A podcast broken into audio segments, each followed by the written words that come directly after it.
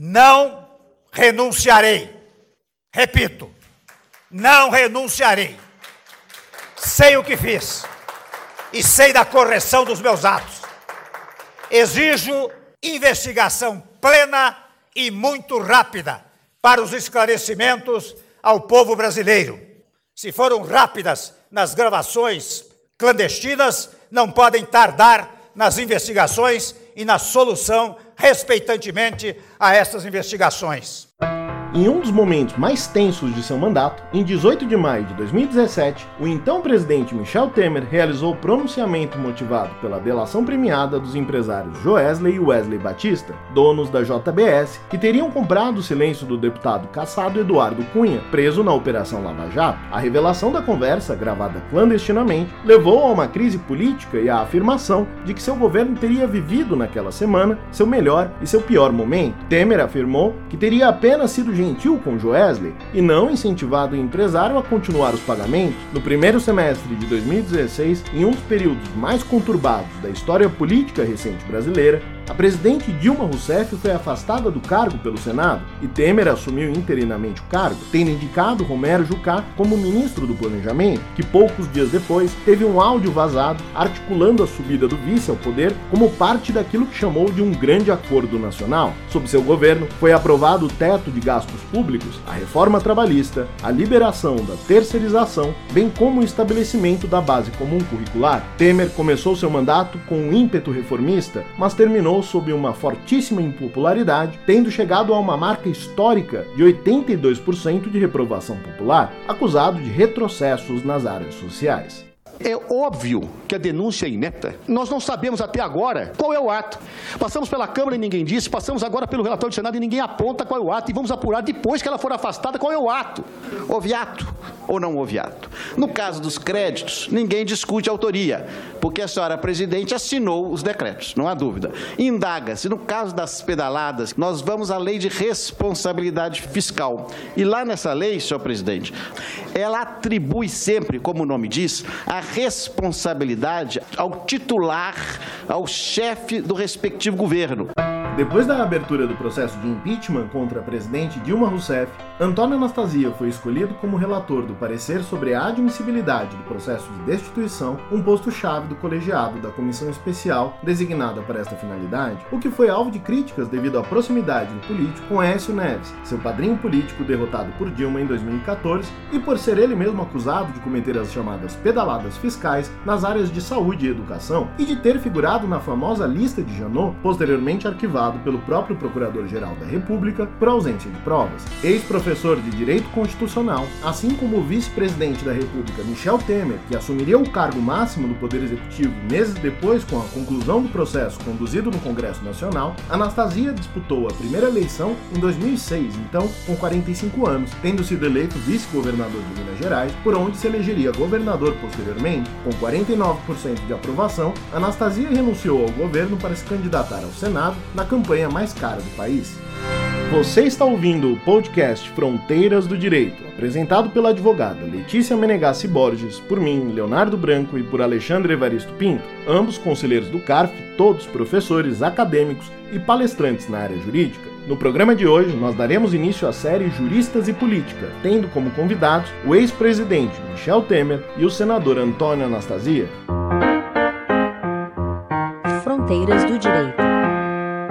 Seguindo a proposta desse podcast de tratar dos assuntos de maneira transversal, com um olho no direito e outro em um campo não habitual ao jurista, nós podemos iniciar dizendo que entre os 38 presidentes brasileiros, desde a proclamação da República, 22 tiveram direito como formação. É possível afirmar que a formação da cultura jurídica influenciou o desenvolvimento da sociedade brasileira e que em algum momento a figura do bacharel em direito passou a ser vista como a mais apta a operar os mecanismos da máquina burocrática e a predominar na vida política do país. Construindo um modelo do passado, é possível se dizer que a separação de Portugal fez com que os brasileiros perdessem seu centro de cultura no mundo de língua portuguesa, a Universidade de Coimbra, que formou a primeira geração de legisladores brasileiros. Os filhos abastados, que antes se formavam na Europa, precisavam de um novo berço jurídico, e na busca por prover o estado de quadros, em 11 de agosto de 1827 foram aprovados dois cursos de ciências jurídicas e sociais, um na cidade de São Paulo e outro na de de Olinda. Segundo a lei de criação, os professores fariam a escolha dos compêndios e doutrinas, mas estes documentos eram submetidos à Assembleia Geral para apenas então serem autorizados pelo governo. Buscando a autonomia da Europa para a formação da burocracia estatal brasileira, os filhos das elites, com o futuro já garantido pelos laços de sangue, tiveram em regra um desempenho nada menos do que medíocre. Uma elite nova, com enorme poder econômico, animados com um vigoroso espírito de iniciativa, como diria Sérgio Buarque, mas com formação provinciana e desleixada.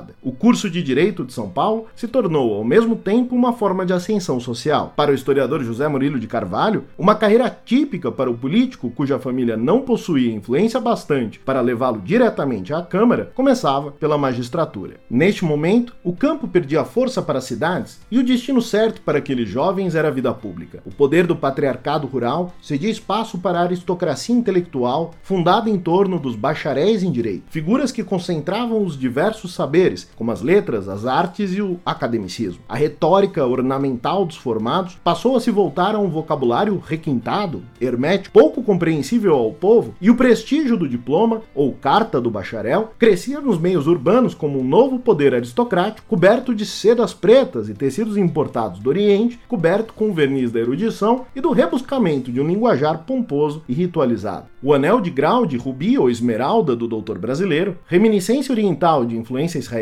como lembraria Gilberto Freire, era a chave para destrancar as portas para a progressão na escala social e acúmulo de um prestígio, de um poder ou capital simbólico utilizado para impulsionar o indivíduo para uma casta mais elevada. O saber bacharelesco passou a aumentar o capital social do indivíduo e a ser visível na própria organização da cultura nacional, o que é sentido até os dias de hoje. O Código de Processo Penal realiza a distinção entre os bacharéis e os demais cidadãos brasileiros ao determinar que os diplomados por qualquer das faculdades da República têm direito à prisão especial. Se quer o castigo pode ser o mesmo a figura do portador do anel, o que não escapou da ironia de um dos contos mais aclamados de Machado de Assis, em que o pai de Janjão aconselha o filho na comemoração de seus 21 anos para que se torne o medalhão da sociedade do Rio de Janeiro, uma pessoa diferenciada. Para isso, o rapaz deveria aderir ao senso comum, jamais expressar ideias novas, cultuar os símbolos e as aparências. O medalhão é o bacharel que conhece superficialmente o mundo e que ostenta o símbolo de um saber que não possui, mas que é dotado de prestígio. Com a proclamação da República e a ascensão das castas militares, os bacharéis perderam parte do seu poder, mas naquela altura, a sociedade nobiliárquica dos condes e barões já tinha sido substituída pela dos bacharéis e doutores, que se agrupavam em torno de sociedades secretas como a maçonaria ou a confraria da camaradagem, a bucha criada por Júlio Frank e da qual participou o Barão do Rio Branco. Nessa República dos Bacharéis, em que Rui Barbosa, outro bucheiro, foi candidato à presidência por três vezes, o ensino jurídico foi a via eleita para a profissionalização da elite política emergente, de tal sorte que os bacharéis, ao se distanciarem dos interesses regionais, pudessem se identificar com o Estado rumo a uma homogeneidade ideológica. Depois da crise de 29 e ao final de 1930, a formação em direito passou a possibilitar não só a sobrevivência política, como também o emprego e a subsistência, passando a ser vista como uma profissão autônoma e não necessariamente vinculada ao poder público. E neste contexto, foi criada a Ordem dos Advogados do Brasil, que reservou aos bacharéis o exercício da profissão.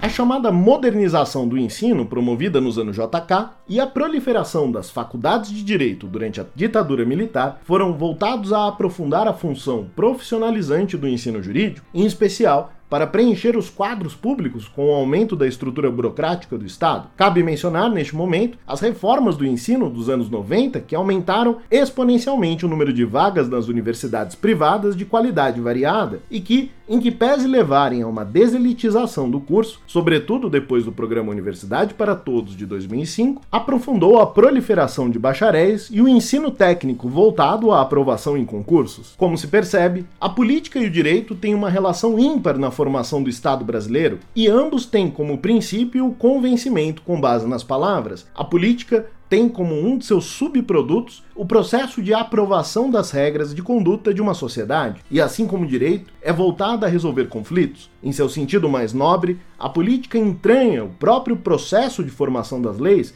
e como diria Canares, em uma afirmação memorável, que a política tem o papel de recordar ao direito que as normas sociais nem sempre estão em concordância com as normas jurídicas E este movimento é importante para viabilizar o convívio e a organização dos indivíduos na sociedade. Tanto um como o outro às vezes são percebidos com uma visão pejorativa na maioria da sociedade, que os vê como instrumentos para a satisfação de interesses particulares ou como consequência de anos de opressão fundados por e para as elites na forma de saberes herméticos e privilegiados. Mas se a condição política é a condição dos homens que vivem se relacionar, então é nela que se encontra o motor das disputas, das tensões e, por que não dizer, das mudanças. Da leitura de um clássico como Venâncio Filho, é possível se afirmar que as faculdades de direito, em um determinado momento, mais do que a formação superior e especializada na área jurídica, ofereceram um ambiente intelectual, artístico, político e literário. E o brilhantismo romântico de um Castro Alves, um Álvares de Azevedo, de um Fagundes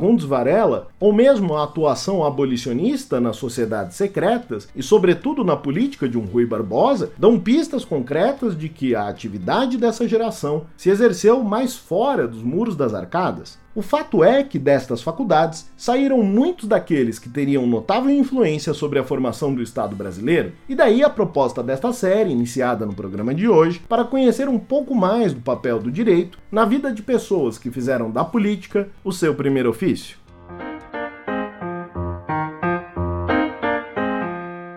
O nosso primeiro convidado de hoje é o senador Antônio Anastasia, que foi governador do estado de Minas Gerais no período de 2010 a 2014 e atualmente é senador eleito pelo mesmo estado. Entre suas bandeiras, defende um pacto federativo que dê mais autonomia e recursos para estados e municípios. Servidor de carreira da Fundação João Pinheiro, é bacharel e mestre em Direito pela Universidade Federal de Minas Gerais, instituição da qual também é professor licenciado de Direito Constitucional. Senador, eu quero registrar em nome do nosso podcast que o senhor está aqui conosco, é uma grande felicidade e a sua atuação tem uma evidente projeção nacional na área política mas hoje nós gostaríamos de conversar com o senhor sobre o jurista e conversar sobre a sua trajetória. O senhor é filho de um comerciante, de uma professora de matemática, as suas duas irmãs também seguiram a carreira docente, carreira acadêmica. É uma família com uma clara inclinação intelectual. Mas pelo que eu li, o senhor desde pequeno tinha uma tendência a gostar de leis. E eu li que o senhor chegou a escrever as regras sobre o comportamento da casa com a função de cada um dos membros da família. E eu gostaria que o senhor comentasse um pouco sobre o período que o levou a entrar na Vetus a Faculdade de Direito da Universidade Federal de Minas Gerais. Muito obrigado, Leonardo. Quero mais uma vez agradecer a você, ao Alexandre a Letícia, a oportunidade de participar aqui desse podcast e poder é, compartilhar umas experiências de trajetória é, da minha vida na parte jurídica e também um pouco na parte política. A sua pergunta introdutória, ela nos leva de fato a algumas recordações de um passado que infelizmente já vai longe, da minha infância, da minha adolescência. A minha personalidade sempre foi de uma pessoa vocacionada um pouco à organização. Dizia até que eu já nasci velho, porque eu nunca fui de fazer muita bagunça, sempre fui muito pacato, inclusive, e sempre gostei das coisas funcionando de modo organizado. Então, desse modo, é natural que tenha surgido o interesse pelo direito, que é a ciência que cuida exatamente de organizar as relações no âmbito da sociedade, entre as pessoas. A minha família, como você disse, é uma família por parte de mãe de uma vertente intelectual, não é? Minha mãe professora, minha avó diretora de escola estadual, meu avô, pai dela, um coletor de tributos, minhas irmãs professoras também, é, minha mãe escritora, além de professora, a família de meu pai, por outro lado, uma família mais voltada às questões empresariais. Mas meu pai era muito curioso, apesar de não ter feito graduação, ele foi uma pessoa que teve muita curiosidade científica a vida inteira e ele tinha mania de comprar, naquela época, as enciclopédias. E eu cresci lendo enciclopédia, não é? Naquele tempo era Barça, Delta Larousse, expressões que vocês hoje nunca ouviram falar. Mirador, Conhecer, Tesouro da Juventude, Delta Júnior, é, Universo, todas essas enciclopédias eram dezenas de enciclopédias. Nós tínhamos em casa. E eu adorava ler enciclopédia. Então, tomei o hábito que tenho até hoje, eu gosto de comer normalmente lendo. Então, leio, leio, leio, leio muito, e aquilo nos dá uma certa cultura. E, a mesma forma, uma formação humanística, que foi também de minhas irmãs. A mais velha seguiu a carreira de História, professora já aposentada, titular da UFMG de História, e minha irmã do meio, cientista política, também já aposentada na UFMG, professora do Departamento de Ciência Política. E eu fiquei, então, no ramo jurídico, do ramo do direito. No momento que decidi fazer o concurso vestibular para direito, eu sabia que gostava de ciências humanas, de história, de geografia, literatura, de português. Durante o colégio, eu sempre fui um aluno destacado, e especialmente nas ciências humanas. Então, era um aluno até muito bem avaliado, não é? aluno Caxias, como se chamava aquela época, e o resultado foi que entrei na faculdade de Direito, num primeiro momento, cogitando, estudava línguas, cogitando fazer o um concurso para o Itamaraty, pensava em ser diplomata. Aliás,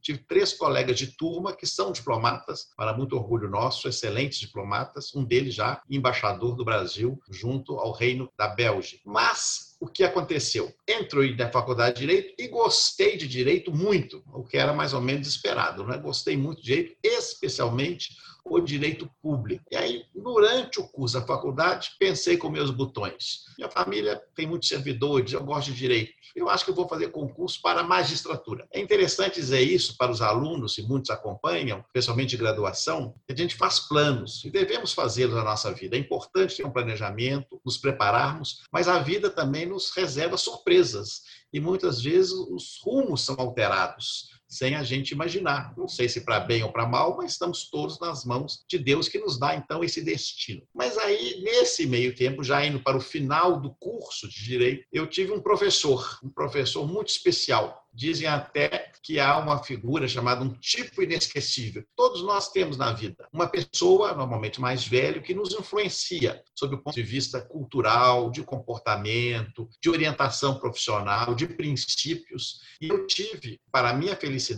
o que se chama um tipo inesquecível, muito inesquecível mesmo, que me influenciou demais, que foi um professor de direito administrativo, depois meu orientador no mestrado, o professor Paulo Neves de Carvalho, já falecido há muitos anos, era, já, já era um homem de idade naquela época, na década de 80, do século passado, e ele era o nosso professor é, de especialização em direito administrativo. E junto com outros professores de direito administrativo, que eu tive excelente, inclusive o professor, tenho de citá-lo, Vicente Paula Mendes, que já era discípulo do professor Paulo Neves, eu percebi no direito administrativo que ali estava a minha vocação. Eu acho que a questão jurídica, de serviço público, que é a minha carreira, porque mais que advogada político, eu me considero servidor público. É uma vocação. Isso está na sua personalidade, está no seu perfil, é inato ao seu caráter e ao seu comportamento.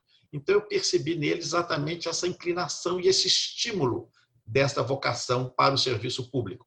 E aí, o direito administrativo é o veículo adequado para isso. O direito administrativo é o ramo do direito que cuida da administração pública e de suas relações entre si e com as pessoas, os administrados.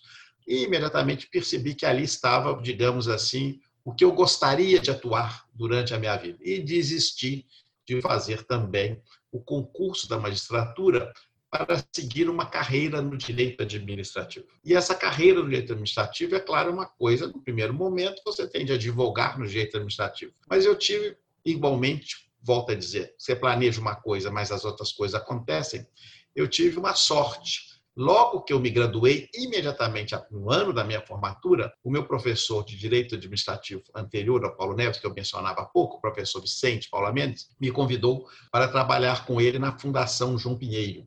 A Fundação João Pinheiro é um órgão da administração pública estadual, na verdade, uma entidade, é uma fundação de direito público. Naquela época, na década de 1983, 84, uma instituição de muito prestígio na área do planejamento e das políticas públicas. Eu fui convidado, então, para ingressar nos quadros daquela instituição, que reunia, naquele momento, uma pleiade de especialistas em diversos setores, o que foi muito bom para mim. Não eram advogados. Ali nós tínhamos economistas, arquitetos, engenheiros, administradores, especialistas em saneamento, sociólogos, cientistas políticos e grandes nomes da inteligência mineira trabalhavam naquela organização, que foi um verdadeiro celeiro de talentos, digamos assim. E entramos pra, entrei para a fundação com o propósito de auxiliar o professor Vicente, que chamava também o professor Paulo Neves, o meu tipo inesquecível e dele também, para criar a primeira escola de governo do Brasil, uma escola de governo dedicada à formação de talentos para gestão na administração pública, concebidos aos moldes da ENA francesa, da Escola Nacional de Administração da França. Então, esse foi o nosso grande projeto, digamos assim, no âmbito da Fundação João Pinheiro, naquele início. Concomitantemente, eu fazia o mestrado em Direito Administrativo, advogava um pouco, tinha um escritório, mas uma advocacia pequena, porque logo também fui convidado pela Universidade Federal para ser advogado da sua Fundação de Desenvolvimento da Pesquisa, Fundep. Então, tive uma vida muito agitada logo no início. E aí, pronto, eu estava já com 22 anos de idade, trabalhando de maneira muito ativa na área do direito público, do direito administrativo e da administração pública. Mas, interessantemente, não só com a questão jurídica. Isso eu acho que é uma coisa que eu agradeço, essa oportunidade. Porque como as equipes eram multidisciplinares, haviam os projetos, eram matriciais, nós tínhamos a necessidade, por exemplo, de organizar o um município. Então, nós precisávamos ter ali naquela equipe administradores, economistas, engenheiros, sociólogos, eh, educadores. Então, eram equipes multidisciplinares com profissionais de várias áreas, o que me ajudou muito, especialmente para ter a capacidade de tentar entender a posição dos outros, porque a posição nossa de advogado, e nós todos aqui o somos, o advogado é muito cioso da verdade. Né? É assim, assim está posto. E tem de ser dessa forma. E não é a realidade. Nós temos de acabar sempre colocando na posição dos outros, das outras ciências, tentando ajudar e compreender e ajudar em soluções. E aquilo me deu a primeira, digamos assim, o primeiro passo para ingressar no mundo da administração pública, como advogado, fazendo mestrado, já começando a dar aula também no ano seguinte à minha formatura. Iniciei a atividade docente numa faculdade particular aqui de Belo Horizonte, a Faculdade Milton Campos de Direito Administrativo. Então esse foi o início, meu caro Leonardo, respondendo à sua primeira pergunta, da minha atividade profissional dentro do meu perfil. Eu queria que o senhor contasse um pouquinho da sua experiência como professor e se o senhor tem saudade de voltar para a sala de aula, se pretende voltar a ser professor futuramente. Você tem toda a razão, Letícia. Eu tenho muita saudade. E se as pessoas me perguntam a minha profissão, eu falo que eu sou professor. E, aliás, gosto de ser chamado de professor, muito mais de que senador ou governador que fui, ou secretário, de professor, porque como eu aprendi com meus mestres, é, eu acho que a atividade do magistério de todas é a mais nobre, que você se eterniza no magistério. Não é? Eu estou falando aqui com vocês e estou me lembrando das lições do professor Paulo Neves, já falecido há 15, 16 anos atrás. Quer dizer, ele está vive presente aqui nesse momento comigo e, e, e, com meus alunos, porque eu passava a eles também, e dos meus alunos, tantos se tornaram professores também. Então, isso é que de fato nos humaniza.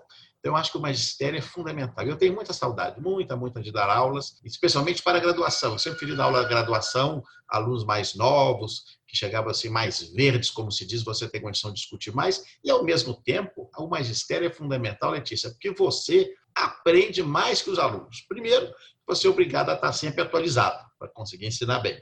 Segundo, eles lhe trazem indagações, perguntas, dúvidas que muitas vezes você nem imagina. Então você tem se de desdobrar nisso. E eu sempre fui da tese que um professor não ensina, ele estimula a aprendizagem. Ele estimula que o aluno vai estudar, vai aprender, vai se dedicar. Eu acho muito importante também a missão civilizatória que deve ter o professor. Estimular a cultura, a leitura, coisas que hoje em dia, infelizmente, estão raras, mas é também essa missão do professor, especialmente aquele que tem uma bagagem cultural maior para criar na curiosidade dos alunos esse perfil. E eu, de fato, tenho muito orgulho, durante tantos anos de magistério que eu dei aula, de ter tantos e tantos alunos que foram influenciados pelo direito administrativo. E tenho hoje ex-alunos em diversas posições muito destacadas, muito vinculados ao direito administrativo. Então, acho que eu consegui repassar para eles esse gosto pelo direito público, ainda que para muitos o direito administrativo, você sabe, é considerado um ramo árido, pouco simpático do, do, direito. Não é como o direito penal ou direito de família, que tem aqueles dramas, mas cada dia mais é, é importante a situação se, pública. Senador, eu, o Leonardo e o Alexandre somos professores de direito tributário, então nós compartilhamos com o senhor essa angústia, né, esse sentimento dos alunos de que a disciplina é árida. Eu concordo plenamente com o senhor, isso não mudou, viu? Por isso é importante, Letícia, eu acho que nesse caso, o direito administrativo talvez seja até melhor que o tributário, porque nós conseguimos dar exemplos da vida das pessoas no direito administrativo, e eu sempre gostei de dar aula com exemplos, exemplos até com cores fortes, para mostrar o que seria o funcionamento da administração pública. Eu me lembro aqui, se me permitem, quando eu dava aula, por exemplo, das questões relativas ao poder de polícia da administração pública, eu citava um exemplo que os alunos adoravam, que era a entrada de um circo em uma cidade pequena mas uma entrada de um circo do modelo antigo, quando havia aquele desfile do circo pelo centro da cidade, com o leão urrando, com a mulher é, engolindo fogo, com aquelas coisas bizarras próprias daqueles circos do passado, e hoje não existe mais, e os alunos iam se elevando naquela imagem para chegar então à solicitação do terreno baldio, para pedir autorização do uso do bem público, para ter o poder de polícia conceder um alvará, e aí o que, que acontecia? Que o leão urrava demais à noite, criava um problema, e por aí nós íamos mostrando aos alunos os institutos do direito administrativo.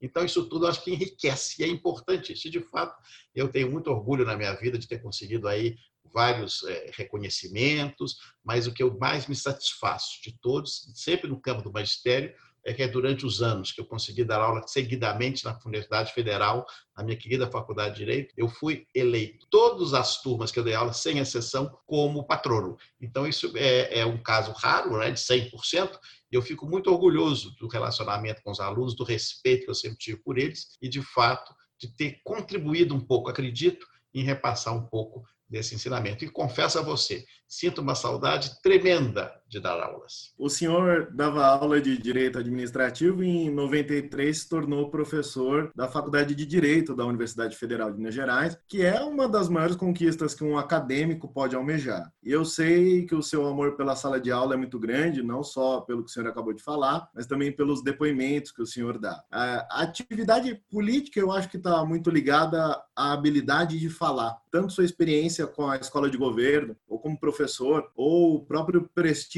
acadêmico, acabou levando a ajudar a, na Constituinte Mineira de 89, por exemplo, que acabou ficando conhecida como Constituição Modelo. Esse caminho foi o caminho que acabou levando o senhor à política, é, a ocupar um cargo técnico no governo Hélio Garcia, por exemplo? Veja bem, Leonardo, é, como eu falei, tudo na vida acaba sendo muito. É, a gente tenta planejar, mas os fatos acabam nos atropelando. Eu fui trabalhar na Fundação João Pinheiro, fazia o mestrado, já dava aula na Faculdade de Milton Campos, Aquela época, a Universidade Federal de Minas Gerais só abria concurso para dedicação exclusiva. Eu não podia fazer concurso para a federal, porque eu não tinha como abrir mão é, do meu, meu emprego naquele tempo do regime da CLT na Fundação João Pinheiro. Então, eu ficava dando aula na Milton Campos, quando, logo em 1988, iniciou-se o processo constituinte e aí eu fui convidado, trabalhando pela Fundação João Pinheiro, para ser o assessor do relator da Constituição Mineira, o deputado Bonifácio Mourão. O deputado Bonifácio Mourão precisava de uma pessoa de sua confiança. Eu fui indicado a ele, para uma pessoa próxima a ele, que era muito minha amiga, era muito jovem, tinha 26 anos na época, então fiquei como assessor pessoal dele durante a Constituinte. E naquele período de trabalho insano, nós ficamos trabalhando ali durante um ano,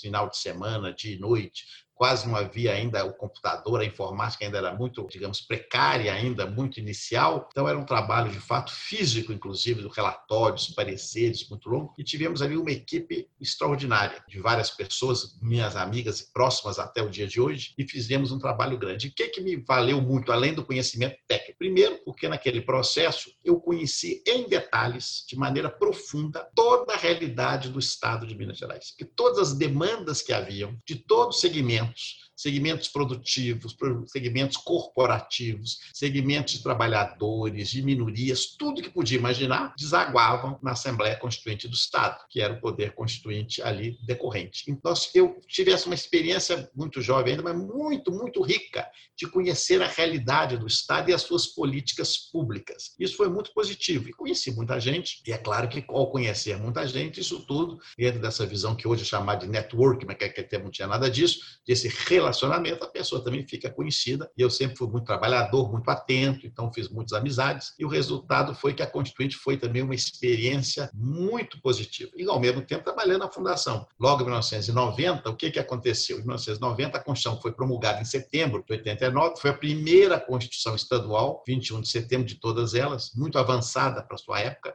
nós conseguimos colocar o professor Paulo Neves, o meu grande orientador, era consultor da Assembleia, a sua equipe que estava lá, nós os trabalhávamos, eu de fora e os técnicos de carreira da Assembleia, quase todos alunos dele, então nós conseguimos colocar no texto constitucional mineiro muitos dos seus princípios, das suas ideias, princípios que hoje são modernos, por exemplo, o direito ao governo honesto, é um princípio que está na Constituição do Estado e que hoje é que é comentado isso, que é isso há 30 anos atrás. Então isso é muito interessante. Aí, terminada a Constituição do Estado, eu consegui fazer a minha dissertação de mestrado, que eu esperava a promulgação da Constituição Federal, que ela se tratava do regime jurídico único, e aí continuando a trabalhar na fundação, trabalhos interessantíssimos. Por exemplo, eu fui convidado, era o coordenador da equipe da Fundação João Pinheiro para instalar o estado de Roraima. O estado de Roraima foi transformado território em estado, e então o Ministério do Interior do governo federal contratou a fundação para criar os cânones é, primordiais do estado de Roraima, a sua primeira organização. E eu fui para lá, fiquei meses em Boa Vista, indo e voltando, naquela época também precárias ligações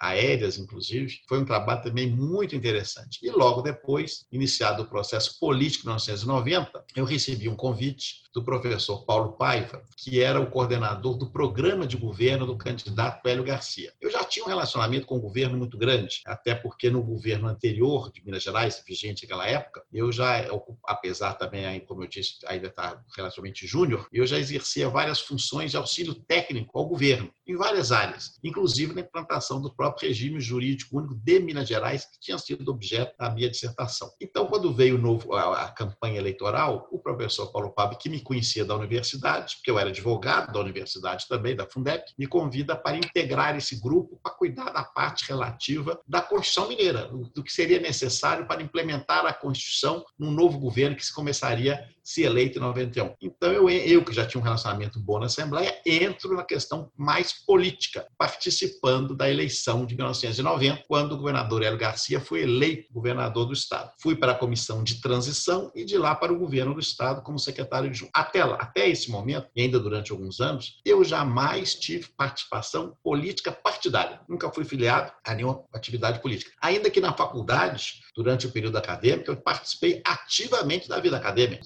Acadêmico, nós ganhamos a eleição na época, uma chapa, nossos amigos, nós ganhamos a eleição, derrotamos o pessoal que estava lá muitas e muitas décadas, colocamos então um novo rumo mais organizado dentro do centro acadêmico e também administrei o DAJ, que cuida ainda hoje da assistência judiciária. Então, eu sempre gostei da administração. E a administração pública e política são irmãs siamesas, que é uma coisa não está desvinculada da outra. Então, fui para o governo de Minas Gerais, naquela época, como secretário adjunto do Planejamento e Coordenação Geral, com a missão de ajudar o dia a dia do governo. E foram períodos, de fato, ali muito felizes e foi minha primeira experiência, digamos assim, mais do executivo propriamente dito. Um executivo muito, numa época de uma crise terrível, uma inflação galopante. Nós estávamos ainda antes do Plano Real, com dificuldades imensas, e aprendi também muito ali naquele governo estadual, naquela época que foi até 1994, realizando basicamente a regulamentação da Constituição do Estado e modificando as condições de Minas Gerais para a entrada do novo século que viria logo depois. Primeiro, interessante que um professor nunca deixa de ser professor, então me sinto tendo uma aula. É muito bom também ver a evolução da sua carreira acadêmica e política, porque a gente vê que é um político que tem um embasamento acadêmico e uma experiência profissional muito forte, então a gente vê de fato uma evolução. E aí eu queria saber do senhor um pouco a transição quando você começou a ocupar os cargos no governo federal. Você chegou a ser secretário executivo do Ministério do Trabalho e posteriormente secretário executivo do Ministério da Justiça. Então eu queria saber um pouquinho dessa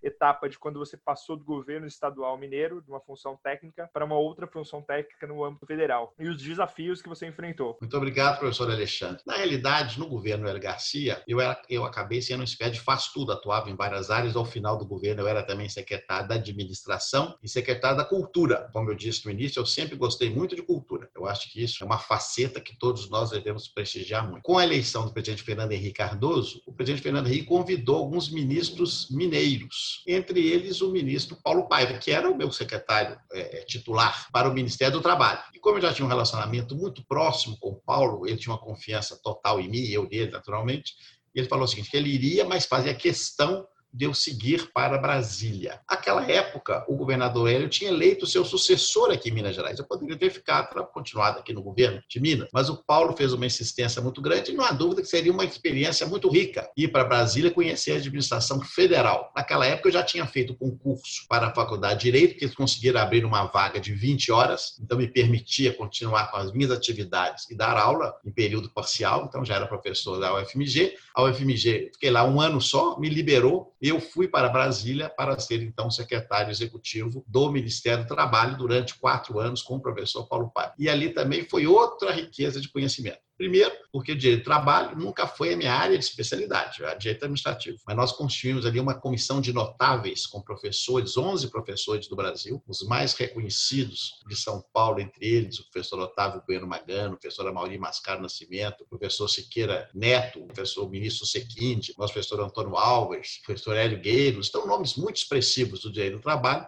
que nos davam a sustentação teórica. E eu tocava o dia a dia, a função de secretário executivo é tocar o dia a dia do Ministério nas suas diversas áreas. Então, me deu a oportunidade ali de ter um bom relacionamento com o Congresso Nacional e, ao mesmo tempo, conhecer o Brasil todo através das nossas delegacias. Me criou ali também, nessa área do Ministério, um gosto muito grande pela conciliação. Por quê? Porque a relação do trabalho tem de ser baseada numa autocomposição. Nós temos de evitar, eu sempre fui dessa tese, evitar muito litígio, a judicialização. E a concepção interessante do direito do trabalho, apesar de no Brasil ser muito judicializado, a sua concepção original da CLT era a conciliação. Tanto que a vara de trabalho antigamente era junta de conciliação e julgamento, de conciliação e julgamento, e tinham aqueles vogais indicados pelas partes. Os professores que agora conversam, muito jovens, não são dessa época, que houve uma reforma constitucional e extinguiu essa figura, eram juízes classistas, muito criticados em certa época, mas na sua origem a ideia era correta, era evitar a judicialização através de uma composição amigável. Então, nós estimulamos muito a negociação coletiva, fortalecimento dos sindicatos, a criação de mecanismos que permitissem de fato que os trabalhadores fossem protegidos pelos seus sindicatos com negociações legítimas. Isso foi feito então durante quatro anos que eu fiquei no Ministério do Trabalho, que foi um período muito feliz com o ministro Paulo Paiva, que depois saiu e acabou acabou indo para o Ministério do Planejamento, mas eu fiquei no Ministério do Trabalho já até o final é, do primeiro mandato do presidente Fernando Henrique. E aí, como o professor Alexandre pergunta, iniciado o segundo mandato do presidente Fernando Henrique, eu fui convidado para ir para o Ministério da Justiça, sendo o ministro Zé Carlos Dias, para ser o seu secretário executivo. Como eu já tinha feito durante quatro anos um bom relacionamento no âmbito do governo do Fernando Henrique, eu fui indicado ao ministro Zé Carlos, que vinha de São Paulo, para ser o seu segundo no Ministério da Justiça. O Ministério da Justiça, meus caros amigos, ao contrário do Ministério do Trabalho, é um ministério bem mais difícil. Por quê? Não que o Ministério do Trabalho seja fácil, porque não há ministério fácil, mas o Ministério da Justiça, como se dizia, vai da toga à tanga, não é? Porque cuida de juiz até dos índios, ou é, cartório ao cartel, porque cuida de cartório, direito econômico, concorrencial, tinha imprensa nacional, tinha um arquivo nacional, era um ministério imenso, a FUNAI, a Polícia Federal, a Polícia Rodoviária Federal, ministério muito grande, cuidando de consumidor, questões de direito econômico, a Secretaria Nacional de Justiça cuidando de refugiados,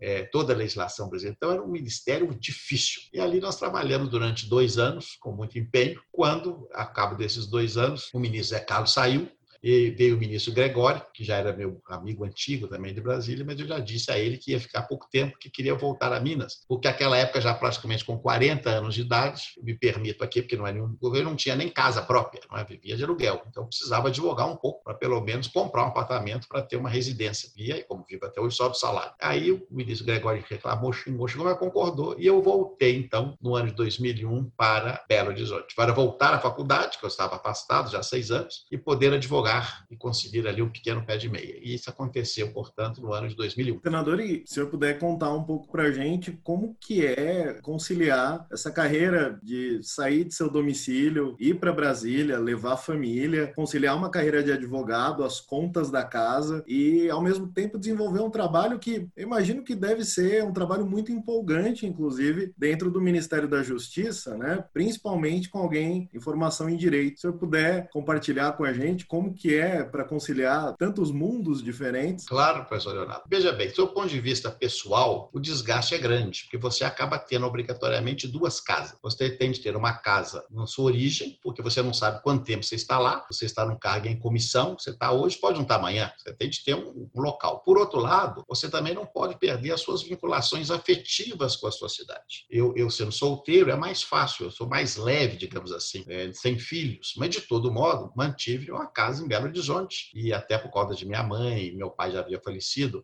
é, minhas irmãs, então voltava a Belo Horizonte, se não de toda semana, pelo menos de 15 em 15 dias. O que é um desgaste, o que acontece hoje também no Senado, hoje é até pior, que é mais corrido, você fica um pé lá, um pé aqui. Então você não fica nem no lugar, nem no outro lugar. Mas, por outro lado, uma dúvida que é extremamente interessante, que te dá uma visão, como você falou, ainda mais com a formação jurídica no Ministério da Justiça, uma visão ampla, extremamente holística de todas as questões da área do direito. E o Ministério da Justiça é uma espécie de para-raio do governo. Todo problema cai ali em cima. E era uma coisa impressionante. Eu falava com os ministros: olha, sexta-feira à tarde, quatro horas, qual o problema que vai aparecer? Era Dito e feito. O problema aparecia sexta-feira, no final do dia, quando a cidade de Brasília, aquela época, você imagina, no final, 20 anos atrás, já é desvaziada, hoje também o é. Então o problema caía no raio, na cabeça de quem estava ali. E nós ali ficávamos resolvendo os problemas piores que podiam haver, envolvendo Polícia Federal, envolvendo Polícia Rodoviária Federal, envolvendo questões de eh, imigração, aeroporto, pessoa que é retida em aeroporto, um dignatário estrangeiro. Aparecia todo tipo de, de, de dificuldade, aparecia. Mas fazia parte. Então, aquilo me, me estimulou muito também, o que eu sempre fui, a tentar ser uma pessoa resolutiva, ou seja, falar menos e resolver mais. Não é nem fazer mais, porque fazer você pode fazer muito e não adianta nada. Você está fazendo, fazendo, fazendo e não resolve. Você tem de fazer de modo produtivo, eficiente. Então você fala menos e resolve mais. Então esse foi o meu empenho. O Ministério da Justiça, até mais que o Ministério do Trabalho, pela sua complexidade, pela dificuldade, aquilo de fato exauria, mas era de fato instigante. E por isso mesmo, depois de dois anos ali, vocês podem perceber na história do Ministério da Justiça há uma rotatividade muito maior que os outros ministérios. É um dado, porque ali a pessoa se consome, não é? se exaure muito. Quando separou a pasta da Justiça e da Segurança Pública, do governo Temer, eu achei até correto. Por que motivo? Porque é tão complexo, ainda mais com a segurança pública assumindo um papel hoje de destaque. Aliás, na época que eu estava lá, foi exatamente aquele episódio que vocês eram muito jovens, mas o episódio daquele sequestro no ônibus do Rio de Janeiro, e que uma pessoa, coitado, um, um rapaz aparentemente perturbado, sequestrou o ônibus, matou a refém, foi morto. Então, aquilo causou uma grande comoção nacional. E havia uma escalada da violência. Então, à época, foi criado o primeiro plano nacional Nacional de Segurança Pública. Me permito aqui breve parênteses nessa área, que é uma área da minha especialidade, que é a política pública. O governo federal, historicamente, sempre rejeitou atuar em segurança pública, porque dizia corretamente que, pela Constituição, segurança pública é matéria dos estados. E sabendo que não queria, como se diz popularmente, enfiar a mão na cumbuca, porque segurança pública é uma área dificílima. Então, ele não queria chamar assim um problema. Mas o ministro Gregório, nesse ponto, foi muito corajoso e, no auge da da crise falou: nós vamos chamar o problema. O presidente Fernando Henrique concordou. Nós vamos avocar o tema e criar um primeiro plano nacional para ajudar os estados nesse combate à violência no Brasil. Iniciou-se ali, portanto, esse esforço que culminou nesse belo projeto do ministro Júlio, que foi votado. Eu fui relator para minha satisfação. Veja que ironia do destino. 20 anos depois, eu fui relator no Senado da tese que eu defendia 20 anos antes no Ministério, do Plano Nacional, a criação de um Plano Nacional de Segurança Pública Pública, atribuindo ao governo federal responsabilidades objetivas e concretas do combate à violência. Então, isso é, não deixa de ser, acaba uma satisfação também. A gente não remuneração baixa, mas pelo menos tem a satisfação moral não é, de ver ali as suas ideias funcionando positivamente. Agora, o senhor está num outro momento que é o momento do poder legislativo. Será que o senhor pode compartilhar um pouco com a gente como é que se dá a formulação de uma proposta legislativa no dia a dia do Senado Federal? Claro, Letícia, com muito gosto. Então, vocês perceberam, depois disso eu voltei a Belo Horizonte, fui para o governo do Estado, secretário de Planejamento, vice-governador, governador e virei senador. Aí virei político, como diz, totalmente inesperado. E aí, no Senado, agora, a função é legislativa. Então, fui uma pessoa calcada, formada, moldada totalmente no Poder Executivo. E agora, nos últimos seis anos, no Poder Legislativo, que não é diferente, é óbvio. E por que, que é diferente? Porque você tem uma responsabilidade menor, sob o ponto de vista das suas atribuições do dia a dia. Uma decisão sua, ao contrário de uma decisão de um governador de Estado, não afeta diretamente a vida de milhões de pessoas. Minas Gerais tem 21 milhões de habitantes. Mas, por outro lado, uma lei mal feita pode repercutir em 200 milhões. Só que ela é coletiva. Nenhuma lei ali é individual. Então, qual que é o meu esforço sempre no Poder Legislativo? Primeiro, fazer algo que tenha o respaldo da maioria. Porque unanimidade não existe no Poder Legislativo. Então, o primeiro trabalho que você tem de ter ao fazer um projeto de lei é ver se ele tem uma viabilidade. Ou seja, se o seu tema, se o seu aspecto,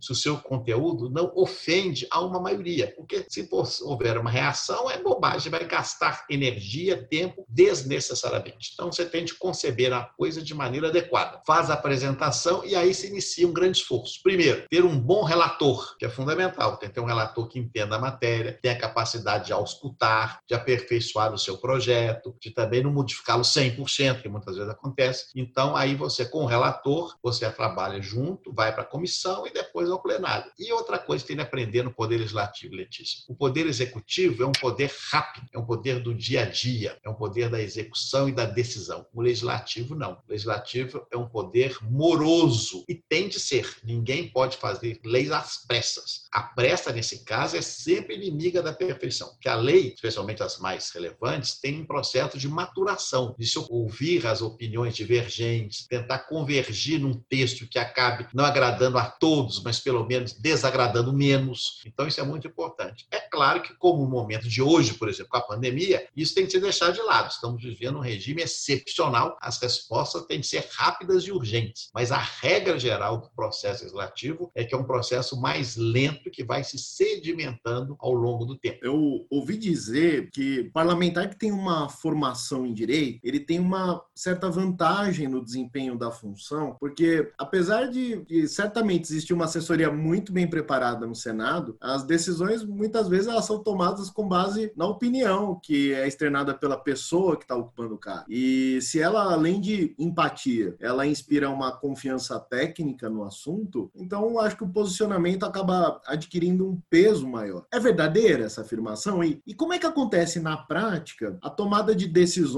decisões muito importantes, como por exemplo, tá agora a votação do orçamento de guerra para combate da pandemia. Muitas delas acabam acontecendo de fato no cafezinho, nas conversas francas de corredor. A formação em direito, ela tem um papel realmente importante nesse tipo de discussão? Bem, meu caro professor Leonardo, isso é verdade, sim, não há dúvida que ela ajuda. Ela não é definitiva e nem definidora, mas ela colabora. Primeiro, porque, como você disse muito bem, o Senado tem um corpo técnico excepcional. A consultoria formada de pessoas do mais alto gabarito e que tem toda a condição técnica e científica de prestar excepcional assessoramento aos senadores. Então, isso é um ponto que facilita. Por outro lado, o debate é realizado entre os senadores. Os consultores não fazem parte do debate.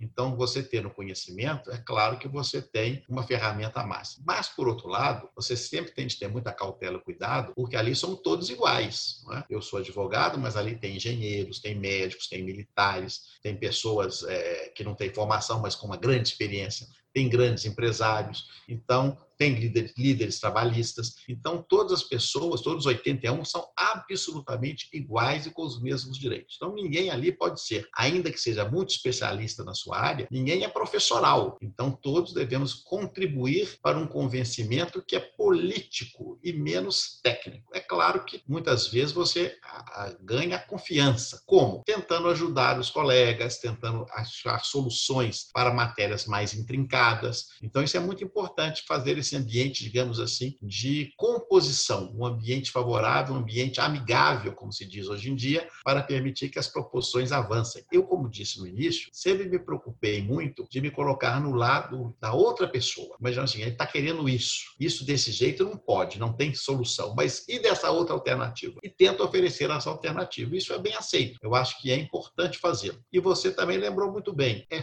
fundamental no âmbito do Congresso Nacional, não só no Brasil, mas pelo mundo afora, a função parlamentar. Olha a palavra, parlar, entendendo? Falar. Então é importante a conversa. O que se chama até de modo pejorativo de conchavo, não é um conchavo é a convergência, é a luta pela convergência e pelo equilíbrio pelo bom senso, pelo ponto médio, onde a opinião média prevalece. Então, o encontro, o olho no olho, a conversa no cafezinho, a discussão a respeito ali no pé do ouvido, essa ideia, aquela ideia é fundamental. Tanto que hoje, nesse sistema de deliberação remota que nós estamos vivendo, funciona, mas não é a mesma coisa, é muito mais complexo, porque nós estamos distantes. Então, o debate fica prejudicado. Claro que nesse caso atual não há alternativa, como eu disse, não havia alternativa, vamos fazer assim mesmo. Mas o contato pessoal, aquelas pequenas reuniões, resolve, resolve muito. Isso é imprescindível. E no caso do Senado, eu não posso dizer da Câmara, porque na Câmara eu nunca fui deputado, e é muito maior. Mas os 81 senadores, ainda que tenhamos os 81, cada qual a sua ideia, posições ideológicas diferentes, posições políticas diferentes, há um respeito entre os 81. Cada qual respeita a posição do outro. E muitas vezes ali a gente vê tom sobe um pouco, mas aquilo é muito mais na tribuna, porque ali no cafezinho, na conversa, é um clima mais ameno. E mesmo que aconteça alguma altercação maior, e vez por outra acontece fora da tribuna, depois a tendência é sempre refluir, porque é importante o bom convívio. Por isso, um mandato mais longo de oito anos e a tendência, que até diminuiu um pouco, mas sempre foi, de o Senado ser composto de pessoas mais maduras, né? mais é, com a trajetória maior, ex-governadores, ministros, pessoas com uma experiência mais larga. Tanto que Senado é a mesma origem da palavra semanticamente de senil, não é? Que imagina, pessoa já com certa idade. Não que estamos, estejamos ainda nesse caso, mas o Senado é exatamente uma casa mais madura o que, que o senhor destacaria, principalmente pensando na sua atuação no Senado, como seu projeto mais importante ou que o senhor tem mais orgulho de ter provocado a criação? Bem, no caso legislativo, primeiro é bom dizer que não é fácil aprovar uma lei. Aprovar uma lei é muito difícil, porque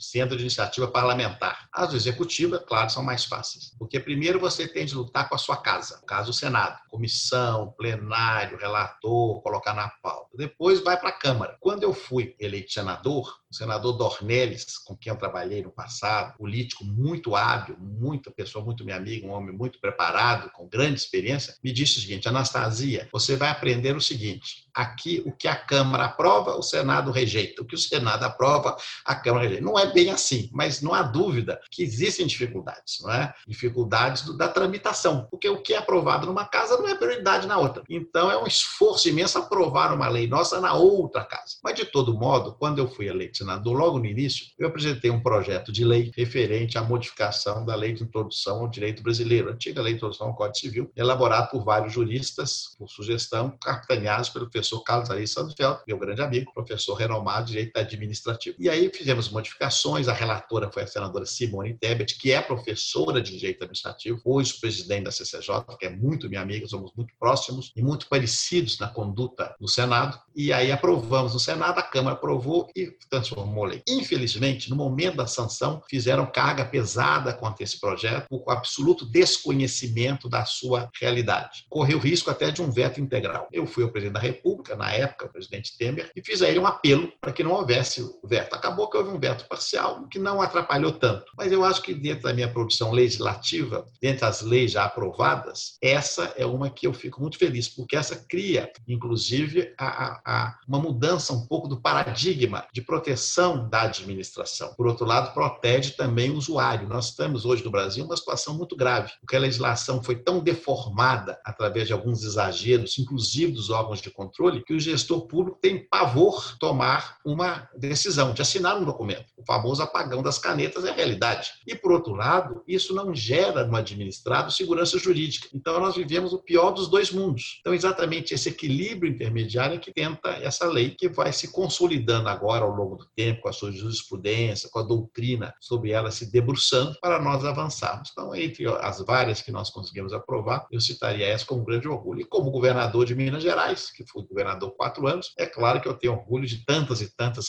realizações práticas, efetivas e executivas que aqui realizamos ao longo do nosso governo e que era uma outra época, né? completamente diferente de hoje. Senador, voltando ao tema do Senado, sabe que o Brasil é uma federação com estados em condições de desenvolvimento totalmente distintas, e aí a gente tem uma série de projetos que vão discutir a questão do Pacto Federativo. Então, eu queria que o senhor expusesse qual que é, na sua visão, o papel do Senado nessa questão do próprio Pacto Federativo, no que diz respeito à repartição das competências. Sobretudo, a gente sabe que há uma série de discussões é, de reformas que acabam impactando, por exemplo, a reforma tributária é uma delas, né? Tem uma grande discussão no que diz respeito à autonomia dos estados e dos municípios. Então, queria também que o senhor discorresse um pouquinho sobre esse tema. Obrigado, professor Alexandre. Veja bem, você toca num dos temas mais sensíveis que nós temos. O Senado é a chamada Casa da Federação, de uma federação que na prática não existe. É triste dizer, mas é a realidade. Estou falando aqui a professor de direito, estudante de direito. A Federação Brasileira ela é uma ficção, uma ficção constitucional. Ela não existe. Ela não existe não só no cotidiano das leis, ela não existe na nossa consciência, nós gestores nós administradores, nós legisladores. E dou um exemplo singelo. Nas primeiras semanas que eu estava no Senado, Comissão de Educação, eu membro dela, aparece um projeto de lei para determinar como os municípios deveriam denominar os seus logradouros públicos. Quando eu vi aquilo, eu tive um tão estarrecido que eu indaguei assim, mas os senhores estão percebendo que se nós criarmos uma lei federal para dizer quem o município pode homenagear ou quem não pode em casos logradouros públicos, os senhores podem acabar com a federação brasileira. Se o município não tem autonomia para dar nome a uma rua, então não precisa, é, passa a ser um município nomeado, um prefeito nomeado, sem Câmara de Vereadores. Porque isso não é maldade, é a nossa consciência coletiva centralizadora que vem de Portugal e que ficou aqui durante os 300 anos da colônia, durante o Império totalmente centralizado e durante a República que tentou fazer uma descentralização que na prática só funcionou bem na República Velha, quando os estados, então estados-membros, eram mais fortes que a União, como é o modelo norte-americano americano, alemão, canadense, australiano. Depois, com já houve a reversão, até com queima de bandeiras estaduais durante o Estado Novo. O período militar, da mesma forma, e a Constituição de 88 tenta devolver, mas não consegue. É uma Constituição também que acaba dando muito mais instrumentos ao governo federal, porque economicamente debilita os estados. E aí os senhores que são professores de tributária acompanham. O que é o drama da reforma tributária? Por que não sai? Porque o governo federal não consegue arbitrar, inclusive superar um tributo que é considerado o mais complexo do mundo, que é o ICMS. Então não consegue, os estados entram em conflito. Há uma figura pavorosa chamada guerra fiscal, que é uma coisa que não podia existir jamais, que decorre exatamente de uma espécie de pomo da discórdia, como na mitologia grega, que foi jogada entre os humanos exatamente para causar o conflito. Então a União leva esse conflito adiante e acaba reinando soberana em relação aos Estados federados. Então não é possível fazê-lo. A Federação Brasileira teria que ser refundada. Eu confesso que já na idade que estou, depois de tantos anos, nem acredito mais nisso, pelo menos nas próximas décadas. É preciso uma mudança completa de concepção para nós diminuirmos a força do poder central e devolvermos autonomia a estados e municípios. Isso não está no nosso DNA. Pode ser que esteja. Ou, do contrário, vamos assumir. Não, nós somos mesmo um regime centralizado, um regime tipo italiano, que é centralizado com certa autonomia, e aí os estados e municípios vão viver mais sob a órbita da União. Mas dizer que somos uma federação plena, isso evidentemente não existe. Dou outro exemplo concreto, que criou muita dificuldade em muitos governos. O governo federal resolveu legislar sobre salário dos servidores estaduais. É possível isso? No Brasil é. Foi feito e o Supremo diz que é legal. Então, quer dizer, se o Estado não pode definir o salário de seus servidores com as suas realidades orçamentárias, porque há um piso fixado pelo governo federal para diversas categorias, que federação é esta? Então é com tristeza que eu digo isso, mas é a realidade. Então essas modificações que estamos fazendo fazendo, PEC da federação e tudo isso, na verdade, dentro dessa concepção. Aliás, uma das propostas da PEC da federação, que eu acho absurda, é a proposta de extinção de municípios. Isso não é capacidade da União extinguir municípios, isso é realidade local que tem que decidir se o município será extinto ou não. Mas aqui estamos sempre aguardando a ordem da corte, do governo central, de Dom Sebastião, como eu sempre disse, voltando das ondas do mar, de Alsequer-Quibir, e governando como salvador da pátria. Enquanto isso, a federação claudica.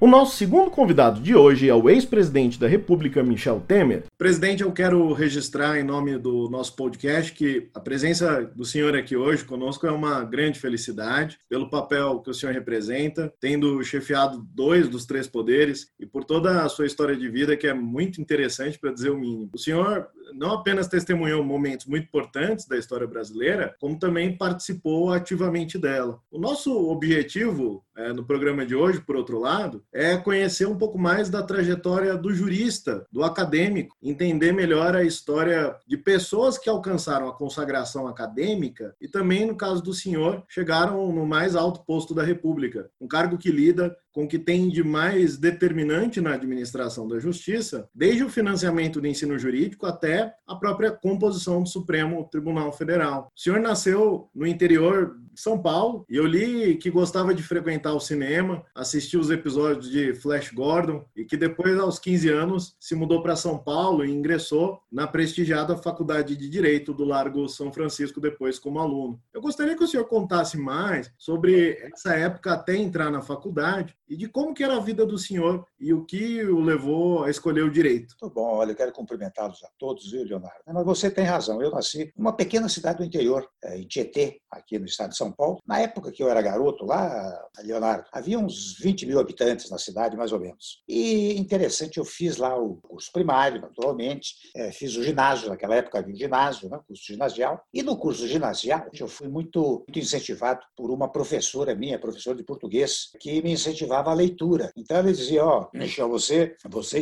segunda série ginasial, tinha 12, 13 anos. Olha, Michel, você, eu leio suas redações, você tem jeito, você poderia eh, fazer muitas leituras. Como não tem é, livrarias que vendem livros aqui, porque só havia uma livraria que vendia material escolar, né? Você vai à prefeitura, lá tem a biblioteca, você pega um livro, fica duas semanas com o livro, devolve, vai lendo, e com isso eu confesso que eu li acho que todos os livros de José de Alencar, Machado de Assis, Joaquim Manuel de Macedo, lia poesias, né? Eu já tinha um irmão que estudava aqui na Faculdade de Direito do Largo São Francisco e ele levava, levava as revistas do, do Centro Acadêmico 11 de Agosto e, eh, e livros para eu ler também, né? Então, eu me adaptei muito a essa história da leitura, tanto que eu, logo que eu vim fazer o colegial, eh, tinha o curso clássico e o curso científico. O curso científico para quem ia para ciências exatas, né? E o curso clássico para quem ia para ciências humanas. Eu iria fazer direito, iria fazer direito porque os meus três irmãos mais velhos que eu, né, vieram fazer direito na Faculdade de Direito São, do Largo São Francisco. Então eu, eu fiz o primeiro científico, mas eu confesso que não era bom em física, química. Aliás, conto até que eu fiquei para a segunda época, aquele tempo tinha a segunda época, em física e química, e passei na segunda época. Mas logo depois eu falei com meu pai né, e vim fazer o curso clássico em São Paulo, segundo e terceiro eh, clássicos, quando se fazia também o cursinho para ingressar na Faculdade de Direito, cursinho Castelões. E, e, daí, com 18 anos, eu entrei é, na faculdade de Direito. Né? É, eu queria que você contasse um pouquinho sobre a experiência acadêmica. Eu sei que o senhor participou da diretoria do Centro Acadêmico 11 de agosto. Também é. falasse um pouquinho como foi a experiência com professores que foram marcantes, e daí veio o interesse pelo direito constitucional ou pelo direito público, vamos chamar de uma maneira mais ampla. Muito bom, viu, Alexandre? Eu, eh, tendo ingressado na faculdade de Direito, naquele tempo havia o vestibular, de fora parte idiomas estrangeiros, né? você tinha que conhecer meu latim. Latim era complicado. E um pouco de literatura, etc. Ingressei na faculdade de Direito. E logo no primeiro ano, interessante, eu tinha 18 anos na época, mas eu fui lançado pelos colegas como candidato a segundo tesoureiro do Centro Acadêmico 11 de Agosto, que era o cargo que cabia aos primeiranistas, aos calouros. E eu fui eleito. Fui eleito é, segundo tesoureiro, aliás, com uma votação muito significativa, porque, embora fosse segundo tesoureiro, que era o último cargo dos vários componentes da diretoria do 11 de agosto, ah, eu tinha um irmão no quarto ano e um no quinto ano da faculdade. Então, eles ficaram fazendo um pouco de pátio lá, né, para votação. O presidente era o Canton, tornou-se meu grande amigo. Ele me disse: Olha, você teve uma grande votação, você pode se preparar para ser candidato do quarto ano da Faculdade de Direito. E eu vou te nomear, então, presidente da comissão de trote. A esta altura, eu já no segundo ano. Por que presidente da comissão de trote?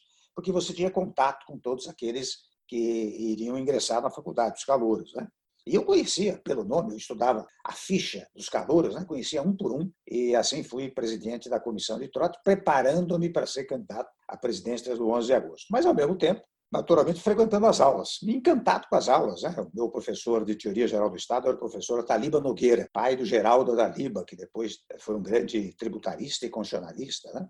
O professor Loureiro Júnior, o professor Canuto Mendes de Almeida, eh, o professor Soares de Mello, em penal, uma turma eh, da melhor, da melhor suposição. Né? Eu frequentava as aulas, mas também frequentava muito o pátio da faculdade para fazer política acadêmica, ou seja, eu conjuguei um pouco o estudo do direito né, com a, a, a política.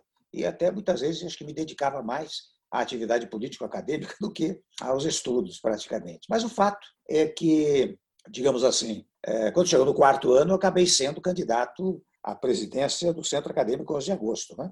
Mas estou falando de 1962, né? final de 62. E naquele tempo começou a haver um movimento para a queda do Jango. Jango era o, é, era o presidente da República, um sistema parlamentar né, de governo, e havia um movimento até para a derrubada do Jango, etc., que se deu em 64. Mas já no final de 62, é, começo de 63, já havia essa mobilização nacional. Eu fui candidato, mas acabei sendo derrotado. Fui derrotado por 82 votos. É? Houve uma cisão no meu partido, aqueles que simplesmente votavam acabaram organizando um novo partido, lançaram um candidato. Com essa divisão, perdi a eleição. Perdi a eleição, fui para o quinto ano, e quando me formei, eu fui chamado pelo professor Ataliba Nogueira, que era professor de teoria geral do Estado, eh, e tinha sido nomeado secretário da Educação do Estado de São Paulo. Me chamou para ser oficial de gabinete. Foi o meu primeiro emprego, assim, eh, também na área política administrativa. Né? E eu fui com o professor Ataliba para lá eu era muito jovem, né? é, mas ele me levava aos sábados para despachar com ele na, no gabinete. Né? A minha participação no despacho se restringia a puxar o papel enquanto ele assinava. Né? Mas enquanto ele assinava, ele ia me dizendo: Olha, Michel, você precisa é, escrever, você precisa advogar, você precisa entrar na carreira universitária, você precisa fazer política, se for possível. Você sabe, eu fui constituinte, ele tinha sido constituinte em 45, 46. E é uma coisa muito importante para você, enfim, me entusiasmava a isso tudo. Né? De modo que a primeira ideia que eu tinha de participar de uma atividade, digamos, eh, jurídica no magistério e, de uma maneira política, nasceram muito dessas palavras do professor eh, Ataliba Nogueira. Né? E logo depois já a essa altura, era professor na PUC, o Geraldo Ataliba, que era filho do professor Ataliba Nogueira, professor de Direito Tributário e Direito Constitucional. E ele me levava para assistir às aulas dele, etc. Né? E me entusiasmou a fazer carreira universitária. Quando eu realmente, num dado momento, ah, resolvi prestar o concurso para doutoramento na PUC de São Paulo, já na Universidade Católica de São Paulo, em Direito Constitucional, porque eu já tinha, essa altura, um escritório com a Taliba, com o Geraldo Taliba, com o Celso Antônio Bandeira de Mello, que é um grande administrativista, o Adilson Dalari, que é outro administrativista, e o Celso Bastos, que era um grande constitucionalista também. Então, eu fiz o doutoramento lá pelos idos de 72, 73, 1972, 73, e comecei a dar aulas. Eu já dava aulas como assistente do Ataliba. Né? E daí que eu ingressei efetivamente na, na atividade universitária. Né? É, dava aulas, gostava de dar aulas. Logo em seguida, aliás, antes mesmo, em 68, meados de 68, nasceu uma faculdade no interior, Faculdade de Direito de Itu, e eu fui convidado para dar aulas lá, naturalmente muito jovem, né? É, então eu ia duas noites para Itu e as outras noites eu dava aulas na PUC de São Paulo. E de igual maneira no sábado de manhã. Né? Com isto você veja que eu me tornei um verdadeiro, digamos assim, operário do direito. Eu trabalhava naquilo o tempo inteiro. E mesmo assim, ao mesmo tempo, em 70, final de 69, 70, eu prestei concurso para procurador do Estado e fui aprovado. Entrei na procuradoria, mas eu entrei num sistema, Alexandre e todos, que permitia advocacia, menos advocacia contra o Estado. Né? É, então eu entrei nesse sistema de liberdade para advogar. Eu ficava uma parte do dia na procuradoria, uma outra parte no escritório advogando, e à noite, ou em Itu, na Faculdade de Direito, ou na, na Universidade Católica eh, de São Paulo. Né? E daí, é claro, que fui formando, graças a Deus, uma, uma razoável formação jurídica, né? que me levou até a escrever, em 74, um livro chamado Elementos de Direito Constitucional, que já está com 25 edições, tem mais 15 tiragens. Né? E é um livro curioso, porque eu não escrevi esse livro. Na verdade, é interessante, eu ditei. Eu tinha uma, contratei uma taquígrafa né? e eu dizia o seguinte: olha, hoje vou dar uma aula aqui sobre poder constituinte. Eu dava aula sobre poder constituinte, ela anotava, eh, me devolvia, eu corrigia, colocava notas de rodapé. Bom, aqui tem um ponto. Hoje o tema é poder legislativo, suas funções. Dava uma aula, ela trazia para mim, eu corrigia, botava notas de rodapé, etc., acrescentava. Né? Ah, e assim foi escrito o meu livro. Foi muito bem sucedido, por cada edição tinha mais ou menos 10 mil exemplares. Ah, essa altura, portanto, eu acho que cerca de 300 mil pessoas tiveram contato com o livro. E até uma ocasião eu fui ao meu editor, o Mareiros, e disse: Olha, Álvaro, eu gostaria de ampliar esse livro. Né? Ele disse: Olha, não faça isso, porque está vendendo muito bem assim. Se você modificar muito, é capaz de cair, cair a venda. Né? Então, aí eu escrevi esse livro, escrevi outros livros sobre Constituição e Política, escrevi outro, outro publiquei os meus discursos né? e artigos que eu publiquei, chamado Democracia e Cidadania, me atrevendo a escrever um livro de poemas, né? o Anônimo Intimidade,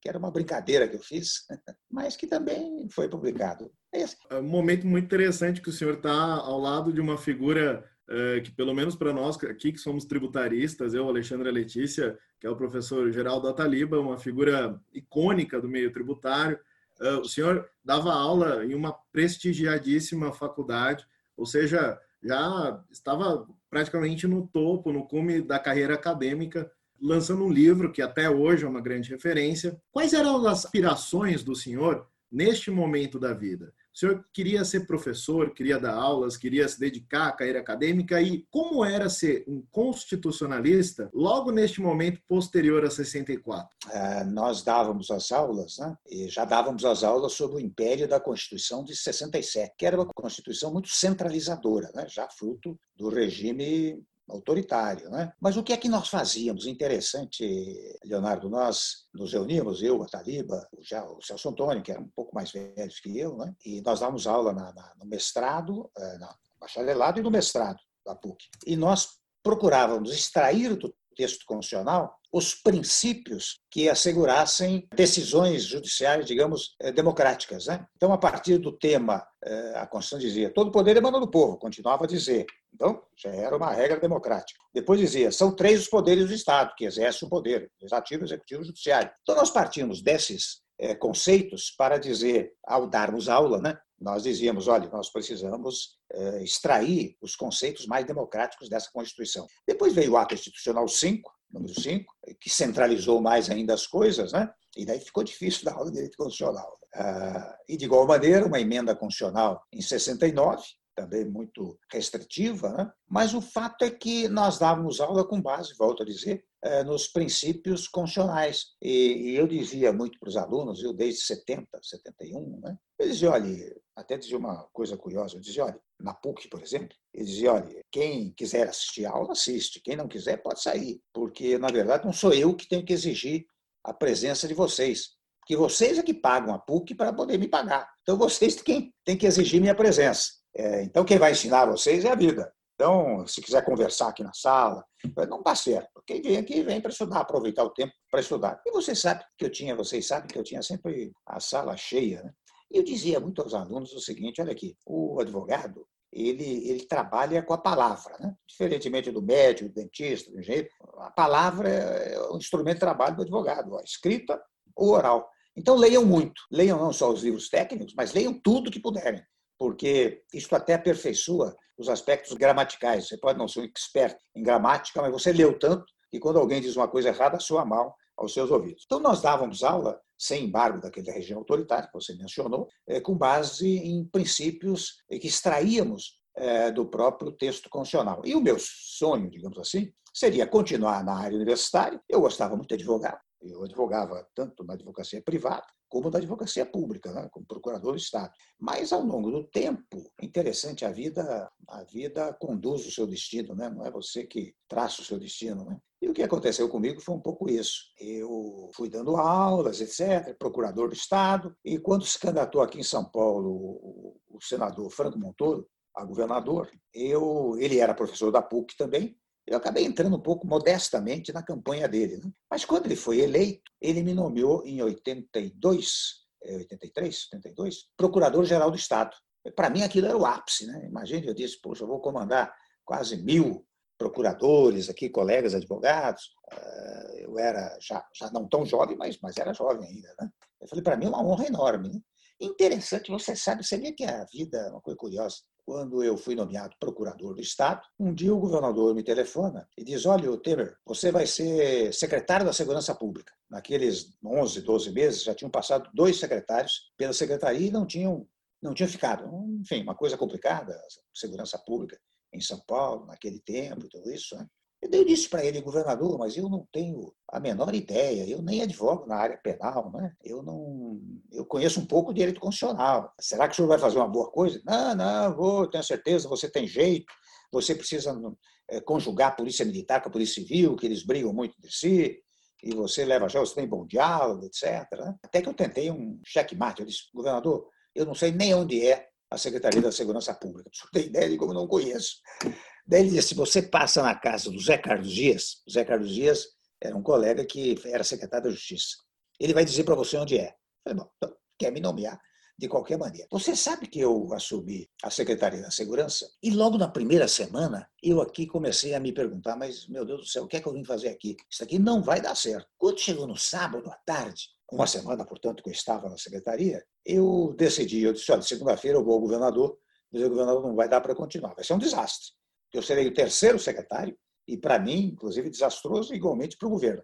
Mas você sabe que à noite eu estava assistindo um, um, programa de entrevistas e era entrevistado o Jean Francisco Guarnieri, que era um ator, um, um artista, e que tinha sido nomeado secretário da Cultura. E o sujeito pergunta para ele, o entrevistador, pergunta para ele, o Guarnieri, vem cá, como é que funciona para você essa coisa, você é artista, despojado, camisa esporte, sem cerimônia, sem formalidade, e agora lugar à mesa, paletó e gravata, uh, excelência, como é que funciona na sua cabeça? Ele disse, Leonardo, mas disse olhando para mim, disse, olha, a vida também é uma representação. Você tem que representar bem o papel que a vida te entrega. Foi interessante, ele desliguei aquilo. A vida me entregou o papel de secretário da Segurança. Eu tenho que exercer bem esse papel. Na segunda-feira, ao invés de ao governador, eu chamei o comandante da Polícia Militar, chamei o delegado-geral e comecei a interpretar bem o papel que a vida me entregava, me entregou, né?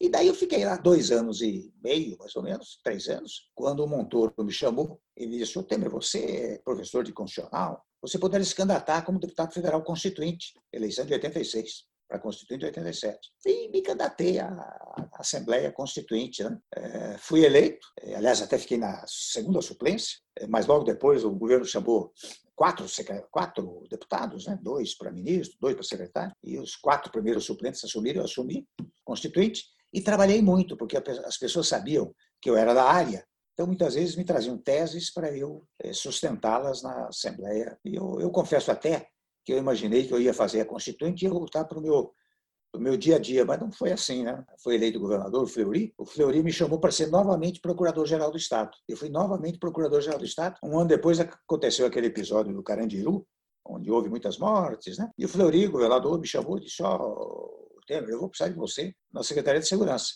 você vai ser secretário de Segurança outra vez. Eu resisti, mas em face da insistência, acabei assumindo a Secretaria da Segurança pela segunda vez. Quando assumi a Secretaria de Segurança, também assumi a Câmara dos Deputados, porque houve o afastamento de dois ou três deputados, né? E eu assumi, mas assumi num dia e voltei aqui para São Paulo para continuar na Secretaria da Segurança. Depois, em 94, fui eleito, deputado federal.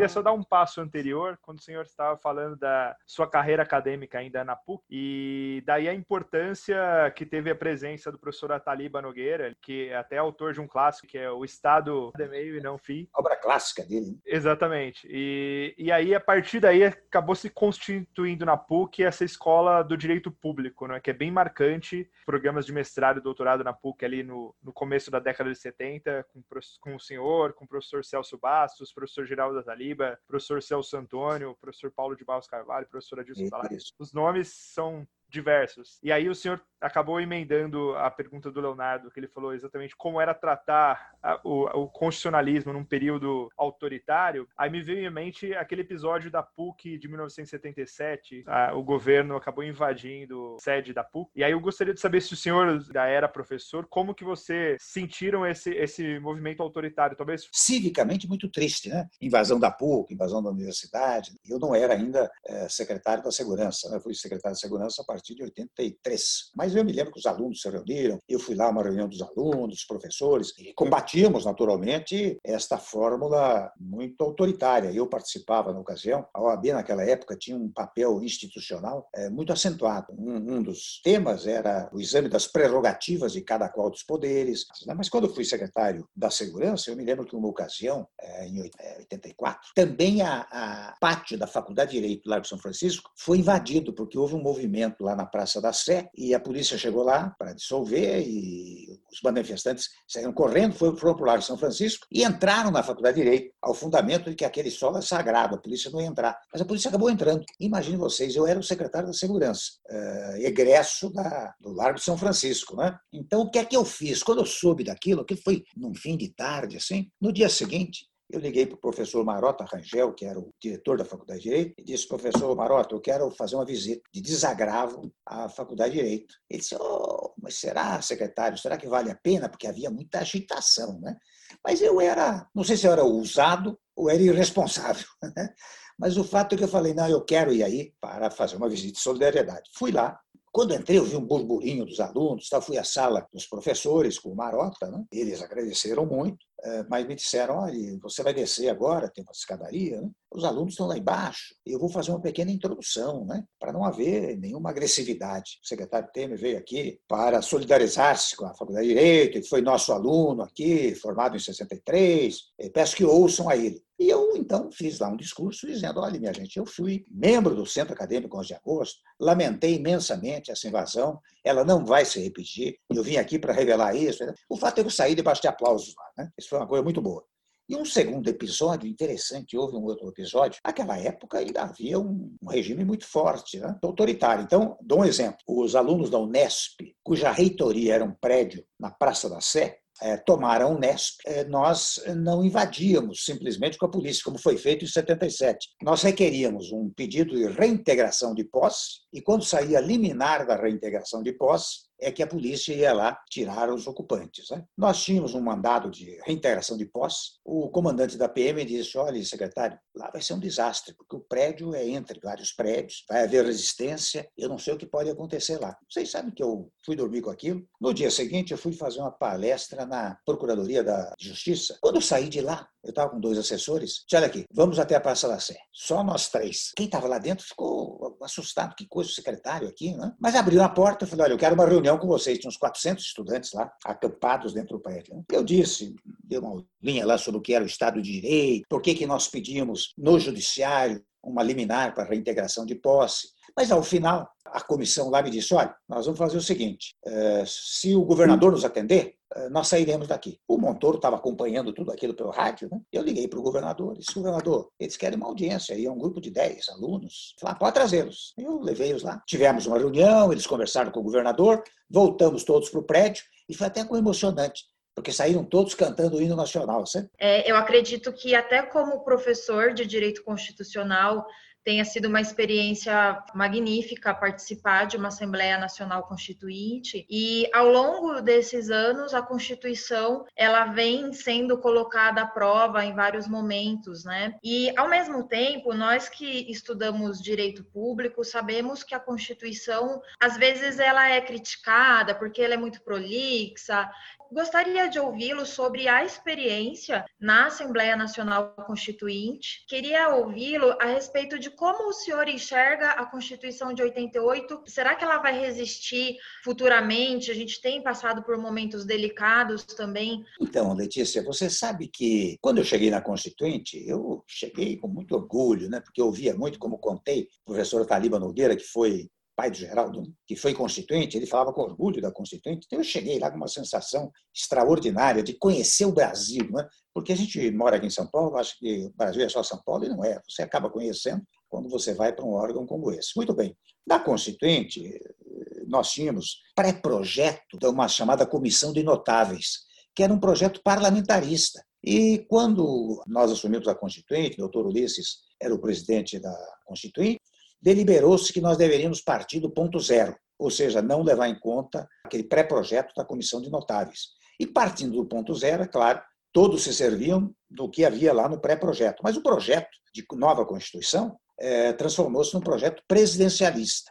E para transformar-se num projeto presidencialista, a Constituinte foi, foi dividida em comissões. E cada comissão tinha subcomissões. Então, só para dar um exemplo, uma das comissões era a Comissão de Separação de Poderes. E na Comissão de Separação de Poderes havia uma, comissão, uma subcomissão do Executivo, uma subcomissão do Judiciário e uma subcomissão do Ministério Público e do, do Judiciário e do Ministério Público e da Advocacia. E eu fui exatamente para essa última comissão, Ministério Público, Advocacia e, e Judiciário. O resultado dessas comissões, dessas três comissões, eram reunificadas pela Comissão Geral da Separação de Poderes. E depois disso, só para contar como se deu o trabalho da Constituinte, essas conclusões de cada comissão foram para uma chamada comissão de sistematização, que sistematizou todas estas, estas conclusões. E, afinal, depois da comissão de sistematização, ah, foi para uma chamada comissão de redação. Eu tive até, digamos, a alegria, a honra né, de participar do plenário, participar dessa comissão que era, que era da minha área, né? né eu, eu lá introduzi o artigo 133 da Constituição Federal, que diz que o advogado é indispensável à administração da justiça e inviolável eh, por seus atos e manifestações no exercício da profissão. Eu introduzi precisamente na comissão. Não é? Trabalhei muito pelo Ministério Público, interessante o Ministério Público, que hoje tem esses poderes todos. Não é? Interessante, o meu gabinete era uma espécie de, de gabinete de lobby do Ministério Público, da advocacia e um pouco da magistratura. Eh, todos iam para lá eh, levar suas propostas. E eu trabalhei muito pelo Ministério Público, o Ministério Público ganhou uma relevância extraordinária na Constituição, basicamente em função do trabalho de muitos, mas eu participei intensamente desses trabalhos. Né? E, e digo a vocês, eu participei dessa comissão, participei da comissão de sistematização, que tinha 90 e poucos membros, e, afinal, participei da comissão de redação eh, da Constituição eh, Federal, que depois até foi para um professor de português, para ele fazer todas as adequações da língua portuguesa, do idioma. É claro que houve muitos debates, mas o doutor Ulisses, o deputado Ulisses Guimarães, conduziu com mão de ferro aquilo lá. Primeiro ponto. Segundo ponto, era presidente o presidente Sarney, que teve uma, uma moderação, um equilíbrio extraordinário, porque ele, se não fosse a moderação dele, também a Constituinte não conseguiria caminhar como caminhou. Não é? E, afinal, é, trazer um texto que realmente é pormenorizado. Nós já temos 105 ou 106 emendas à Constituição Federal e temos mais de 1.600 propostas de emenda à Constituição. Por que razão? Sendo a comissão a, a Constituição detalhista, você não pode editar a lei ordinária porque agride o texto constitucional. Então, uh, o jeito é propor emendas à Constituição Federal. Digo eu, isto é bom ou é ruim? A Constituição, por ser detalhista, causou um prejuízo ao país? Eu confesso que ao longo do tempo, eu acho que não porque examinem bem a Constituição, e estou muito feliz, vocês todos são da área jurídica, né? e vocês verão, nós conseguimos juntar, né, amalgamar os princípios do liberalismo com os princípios do socialismo, de um lado, e de outro lado, fazer um elenco extraordinário dos direitos individuais. Ah, você pega lá o artigo 5 da Constituição, tem 78 incisos. É, ela amalgamou os princípios sociais com os princípios eh, liberais você pega os direitos sociais, você tem um capítulo dos direitos sociais, um capítulo inteiro dos direitos sociais, de fora a parte normas, como, por exemplo, todos têm direito à moradia e têm direito à alimentação. Até quando se propôs essa norma, né, as pessoas diziam, olha, Temer, você que é da área jurídica, como é que, como é que pode ter uma norma constitucional que garanta direito à alimentação e direito à moradia? Eu dizia, olha, isto, na verdade, é uma norma programática. E como norma programática, ela impede que qualquer legislativo, executivo, judiciário eh, haja ou decida em desacordo com esta norma programática. Mas o fato é que, sendo norma programática, ela exigia uma legislação integrativa. E ela veio. Vocês veem esse do Bolsa Família, por exemplo, antigamente Bolsa Escola, antigamente Bolsa do Leite, do Sarney. O Bolsa Família se destina basicamente a alimentar as pessoas. O direito à moradia, você vê os milhares de casas construídas no programa Minha Casa Minha Vida, nos governos anteriores e no meu governo. Você pega de 91 a 30, quando surgiu, começou um movimento mais centralizador, que abicou na Constituição de 34. Durou três anos, veio a Constituição de 37, que durou até 45, 46, vem a Constituição de 46, 46 durou até 64, mas a partir de 64, o seu fundamento de validade passou a ser o ato institucional, que o ato institucional dizia: continua em vigor a Constituição de 46 com as modificações constantes desse ato. Então, o fundamento de validade dela passou a ser este ato institucional, que durou até 67, quando veio uma nova Constituição. A de 67 veio com vários atos institucionais até 88, e agora em 88 nós estamos com 31 anos, 31 anos de Constituição. A cada 20, 25 anos, 30 anos, o povo quer mudar. As instituições começam a se fragmentar e é preciso mudar a Constituição, ou seja, criar um novo Estado. Para nós, da área jurídica, o Estado nasce no momento que nasce a Constituição. Ele é, historicamente, sociologicamente, geograficamente, o mesmo.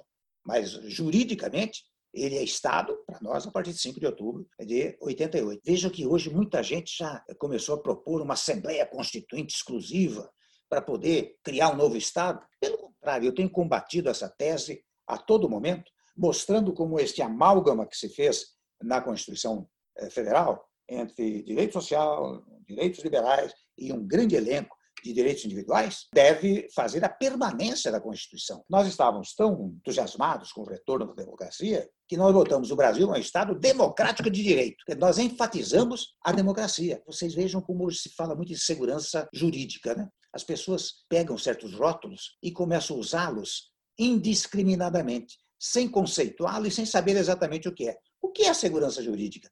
É uma coisa singelíssima. É cumprir a Constituição e a normatividade que ela se segue. Isso é que dá segurança jurídica. Eu vou fazer um contrato de trabalho, vou constituir uma empresa, vou construir uma família, eu sei quais são meus direitos e deveres, porque está previsto no texto eh, normativo. Então, digo eu, como o senhor vê hoje a Constituição, não é? é em face dos últimos acontecimentos. Há um ano, um ano e meio, dois anos atrás, falava-se muito na possibilidade de fazer uma nova Constituição, um novo Estado. Mas isso já saiu, eu penso que já saiu da pauta. O que está acontecendo nos últimos tempos aqui, por vício até profissional, mas por certeza cívica, eu acho que cumprir a Constituição é uma coisa fundamental para o país, especialmente no tópico dos direitos sociais, dos direitos liberais e dos direitos individuais. Muitas vezes eu vejo uma outra ideia do que às vezes se chama construtivismo jurídico, né? Quer dizer, as pessoas acham que deve se interpretar a Constituição de acordo com as aspirações populares e não de acordo com o que ela diz. É, o que acontece quando você vai interpretar de acordo com as aspirações populares? Você elimina a figura do legislativo, porque quando você tem ah, uma, uma, uma, uma voz popular que quer um novo sistema, quem vocaliza a vontade popular é a lei. E a lei é produzida pelo legislativo. Não é o judiciário quem produz a lei. Não é o judiciário que tem a atender às manifestações populares. O judiciário tem que cumprir aquilo que está que isso, digamos assim, dá muito suporte para o autoritarismo. É, vontade do povo teve o povo alemão e até o povo austríaco, quando enalteceu a figura do Hitler. O povo italiano, quando enalteceu a figura do Mussolini. Nós temos uma conturbação muito grande no país. Nós temos pessoas hoje que se inimizam, se tornam inimigos até no plano pessoal. E é interessante a Constituição, mesmo antes, no preâmbulo, e preâmbulo vem de preambulare, né? quer dizer, antes de caminhar. Portanto, antes de antes de entrar no texto da Constituição, vocês veem lá no preâmbulo, tem duas ou três vezes a palavra paz, como criadora da Constituição. O texto da Constituição, em várias passagens, a ideia de paz. Você vê que nós estamos vivendo momentos difíceis. Nós temos uma crise sanitária, uma crise econômica e agora uma crise política. Uma crise política, uma crise institucional, até eu diria. A saída do ex-ministro gerou uma crise institucional. Né? O que é que eu tenho proposto, e tenho falado isso em muitas entrevistas, eu tenho proposto que haja um pacto, um pacto nacional. O presidente da República eu estou falando isso porque um dia eu tive a oportunidade de dizer muito rapidamente a ele. Né? Um pacto em que ele chamasse todos os partidos políticos chamasse todos os governadores, inclusive os da oposição, né, e dissesse: olha aqui, minha gente, nós temos que dar um jeito no país, nós temos que trabalhar juntos, não só para combater a pandemia, como equilibrar a economia, temos que ter decisões conjuntas. E volto a dizer, trazendo inclusive a oposição, porque você pode dizer: olha, isso aqui está acima das questões partidárias que questões ideológicas. Por exemplo, agora está em pauta a vida das pessoas. E a vida da pessoa que ora está na oposição, ora está na situação.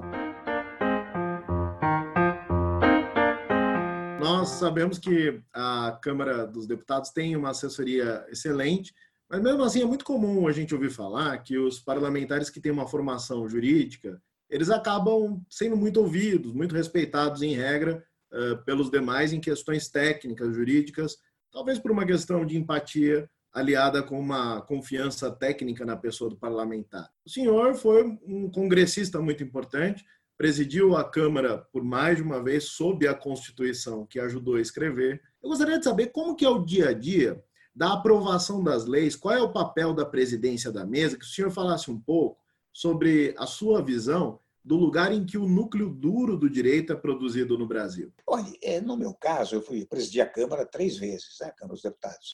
Eu, naturalmente, democraticamente, como convém, eu ouvi os líderes, chamava os líderes partidários, e dizia, olha, eu estou fazendo uma pauta assim, assim, exato. É claro, quando eu tinha, digamos assim, mais convicção em cima de um determinado projeto, eu argumentava para tentar convencer logo no início os líderes. Né? E muitas vezes conseguia convencer, os líderes me acompanhavam.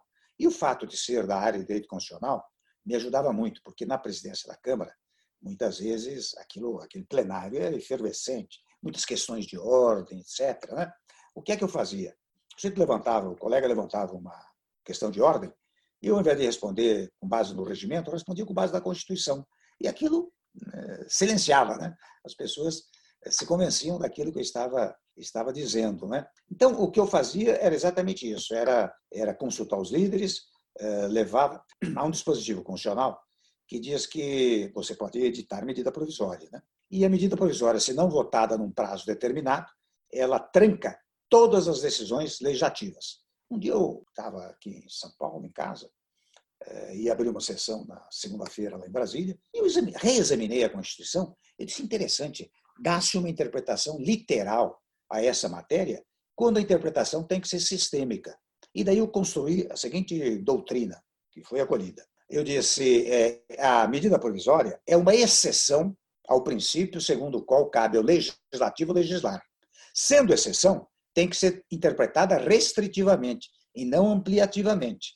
Então, quando a Constituição diz que a, a não votação da medida provisória, o prazo X, tranca a pauta, eu digo, só pode trancar a pauta das matérias versáveis por medida provisória. Não pode trancar a pauta daquelas matérias que não são versáveis por medida provisória. Por exemplo, uma emenda à Constituição na, no plenário da Câmara e disse a partir de agora vai ser assim. O que fizeram? Alguns entraram com mandado de segurança contra o meu ato e até caiu nas mãos do, do ministro Celso de Mello, que é um grande constitucionalista. Né? Quando eles entraram com o mandado de segurança, eu disse: olha, eu vou esperar, então, o ministro, eh, o Supremo, dizer como deve ser feito, né? em obediência à separação de poderes.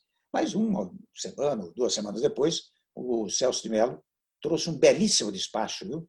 dizendo que o que eu produzia era algo constitucional e que, pela primeira vez, o legislativo ia efetivamente poder legislar. E daí adotou-se essa regra. O estudo da Constituição me ajudou muito né, em tudo que eu fiz lá, na, tanto na, na, na, na Câmara dos Deputados, como depois na Presidência da República. Você sabe que chegando à Presidência da República, eu trouxe o Congresso para governar comigo. É, não havia reunião de líderes que eu fizesse não tinha o presidente da Câmara, o presidente do Senado ao meu lado. Né? Não porque eu quisesse, embora eu quisesse, mas porque a Constituição determina. Na verdade, o, o legislativo, eu já disse aqui, é quem vocaliza a vontade popular por meio da lei. E até comecei a pregar uma tese do semipresidencialismo ou semiparlamentarismo, né? para evitar os traumas que o impeachment, que o impedimento sempre causa no país, né? E isso de vez em quando está pegando, eu escrevo sobre isso. Agora a gente queria ouvir um pouco sobre essa etapa, né? A passagem para o executivo, como que, quais foram os desafios da presidência da República, sobretudo em um período tão traumático, e como se dá exatamente essa relação com o poder legislativo, sobretudo por conta é, de um momento até de crise econômica, então também foi um, uma guinada que foi precisada ser feita. É, é verdade, Alexandre. Você sabe que chegando lá no governo, eu, eu, eu, parti praticamente de uma, de uma tese que nós tínhamos construído na Fundação Ulisses Guimarães, do meu partido. Nós lançamos, num dado momento, um documento chamado Ponte para o Futuro, que fazia umas sugestões as mais variadas para o governo ao qual eu pertencia, eu era vice-presidente. Mas até naquela oportunidade, interessante, a senhora ex-presidente tomou aquilo como um gesto de oposição e foi quando me isolou mais ainda. Né? Aquilo criou um problema depois para ela e para o governo. Não é? Mas quando eu assumi, eu resolvi levar adiante o que nós propunhamos lá na Ponte para o Futuro. E o que, que pensávamos? Pensávamos em várias reformas. Primeiro delas, a reforma de uma emenda constitucional uh, chamada Teto dos Gastos Públicos, né? que era para parte de uma concepção também trivial. Você não pode gastar mais do que aquilo que você ganha. Você ganha 5 mil por mês, gasta 10, no fim do ano você tem um problema econômico financeiro. O, Estado brasileiro também é assim. Se você arrecada 100 e gasta 200, você vai ter um problema da dívida pública muito intenso para o país. Né? Então, estabelecemos um teto dos gastos públicos. Depois fomos para a modernização trabalhista. Não é? Uma reforma trabalhista que nós fizemos, foi muito audaciosa, muito corajosa, mas que deu resultado. Depois fomos para a reforma do ensino médio. Depois, é, que também há mais de 20 anos se falava e não se fazia. Depois reduzimos os juros, os juros estavam em 14,25, quando eu entreguei o governo, entreguei por 6,5. E isso veio numa descendência, né, descendo, é, hoje está em 3, 3 e pouco. Né? Portanto, deu resultado. A inflação, que estava em 10,28, eu entreguei com 3,75. Tudo isso fruto dessa atividade. Vocês sabem que eu peguei o governo em março de, de maio de 16, 2016, com um PIB negativo de menos 3,6. Quando um ano e sete meses depois, nós estávamos com um PIB positivo, é, ponto 3. Eu faço até esse comentário, que de vez em quando diz, ah, mas olha, com essa história da economia e da, da doença, do Covid, né, 19, a economia vai para 5, talvez o, o, negativo, o PIB negativo de 5, 6%. Disse, olha, isso se recupera depois. Eu tenho até a minha experiência de quem pegou um PIB negativo, razoavelmente elevado, e nós eh, construímos dessa maneira. Agora, tive muitos problemas, porque a oposição era uma oposição muito orgânica, e legitimamente orgânica. Né? É, de outra parte, tive problemas processuais com o Procurador-Geral da República, que tornou-se meu inimigo e fez umas bobagens que hoje estão caindo, estou até interessando no juízo de primeiro grau. Né?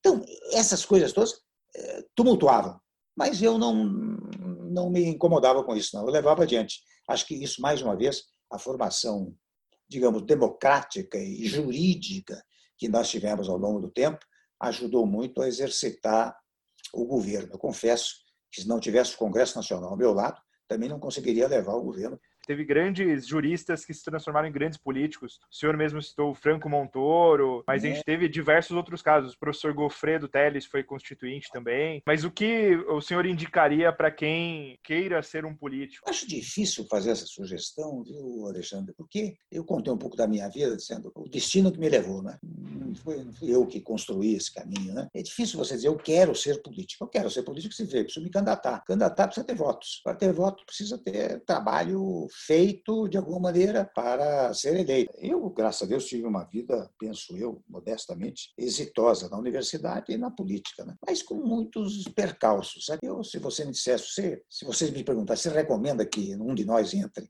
na área política? Eu diria, não entra não. Fica na área jurídica, que é muito mais hum, bonita, mais construtiva, mais intelectualizada. Né? Eu sugeriria dessa maneira. Né? Presidente, quais são os planos do senhor para o futuro? Qual é o legado que o senhor pretende deixar? O senhor é uma pessoa marcante na história do país, sem sombra de dúvidas. Eu gostaria de saber, eh, na posição do senhor, como o senhor gostaria de ficar conhecido na história? Qual seria o legado que o senhor gostaria de deixar? E olha, Leonardo, eu gostaria, em primeiro lugar, é isso que vocês gentilmente estão fazendo, me reconhecer um pouco como jurista, né? Quer dizer, alguém que deu uma mínima colaboração à ciência jurídica e especialmente sobre o foco didático, com os livros que eu escrevi, tudo isso. Esse é um primeiro ponto. Sobre o foco político, eu gostaria de ser é, reconhecido como alguém, um reformista, alguém que fez reformas no país. Veja que mesmo a reforma da Previdência, quem enfrentou os primeiros momentos, durante mais de um ano, e o presidente Bolsonaro tem reconhecido isso, né? foi o meu governo. Nós é, houve muita resistência, nós dissemos é fundamental, indispensável, é, portanto aprovou-se é, neste governo, mas o embate para convencer a população, convencer o Congresso Nacional foi durante o meu governo. Então, eu gostaria de ser reconhecido como um, um governo é, reformista. Né? Em terceiro lugar, como alguém que exercitou a democracia né? até as suas últimas consequências. Acho que isso dessa maneira que eu gostaria, digamos assim, de que revelassem o meu legado. Né?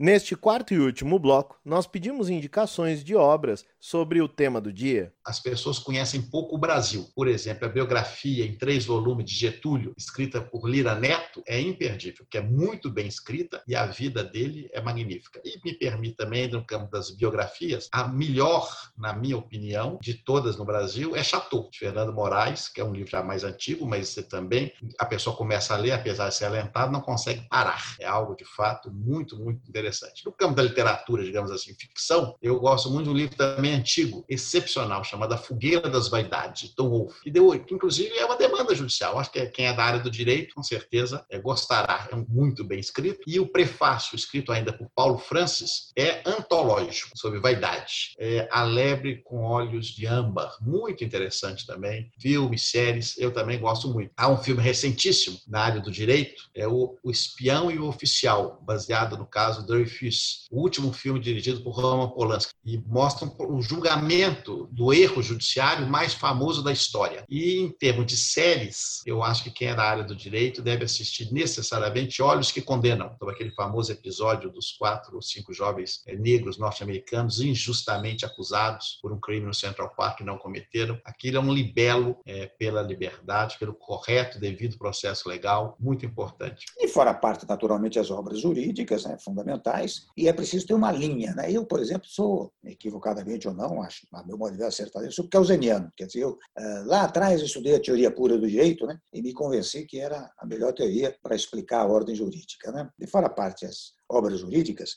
você tem que é, ler livros, especialmente biografias. Acho que as biografias ajudam muito. E, e, e além das biografias, eu agora estou relendo pela segunda vez até um livro do Simon Montefiore, que é a melhor biografia do Stalin, que escreveu também uma biografia sobre Catarina da Rússia, sabe? A rainha Catarina. É, são, são obras importantes. Os livros do Hélio Gaspari sobre a ditadura, né? são quatro, cinco volumes. Enfim, esses livros todos são é, importantes. No tocante às séries, há séries formidáveis, né? Você conhecer, por exemplo, a Segunda Guerra Mundial é coisa importante. E há um documentário, é, com um documentário mesmo, imagens da Segunda Guerra Mundial, até hoje coloridas. Chama-se A Segunda Guerra Mundial. 20 capítulos, mais ou menos. É uma maravilha para você conhecer o que aconteceu naquele período. Como, de igual maneira, um documentário sobre a Guerra do Vietnã, também muito ilustrativo. São coisas que você. Porque havia problemas jurídicos naquelas reuniões dos líderes mundiais, havia muitas vezes problemas eh, jurídicos e problemas até inclinação pessoal. Né? Vou dar um exemplo. Eu li agora há pouco tempo um livro do Martin Gilbert, é um inglês que escreveu sobre a história do século XX. Ele começa em 1900 e vai até mil, até 2000. Né? E os livros do Harari também, esse, esse escritor israelita, tem 41 anos, são livros também formidáveis. Eu tenho um que se chama Como Morrem as Democracias, lançado recentemente, um outro que é do Michael Sander, Sander Conceito de Justiça. Você acabou de ouvir. Fronteiras do Direito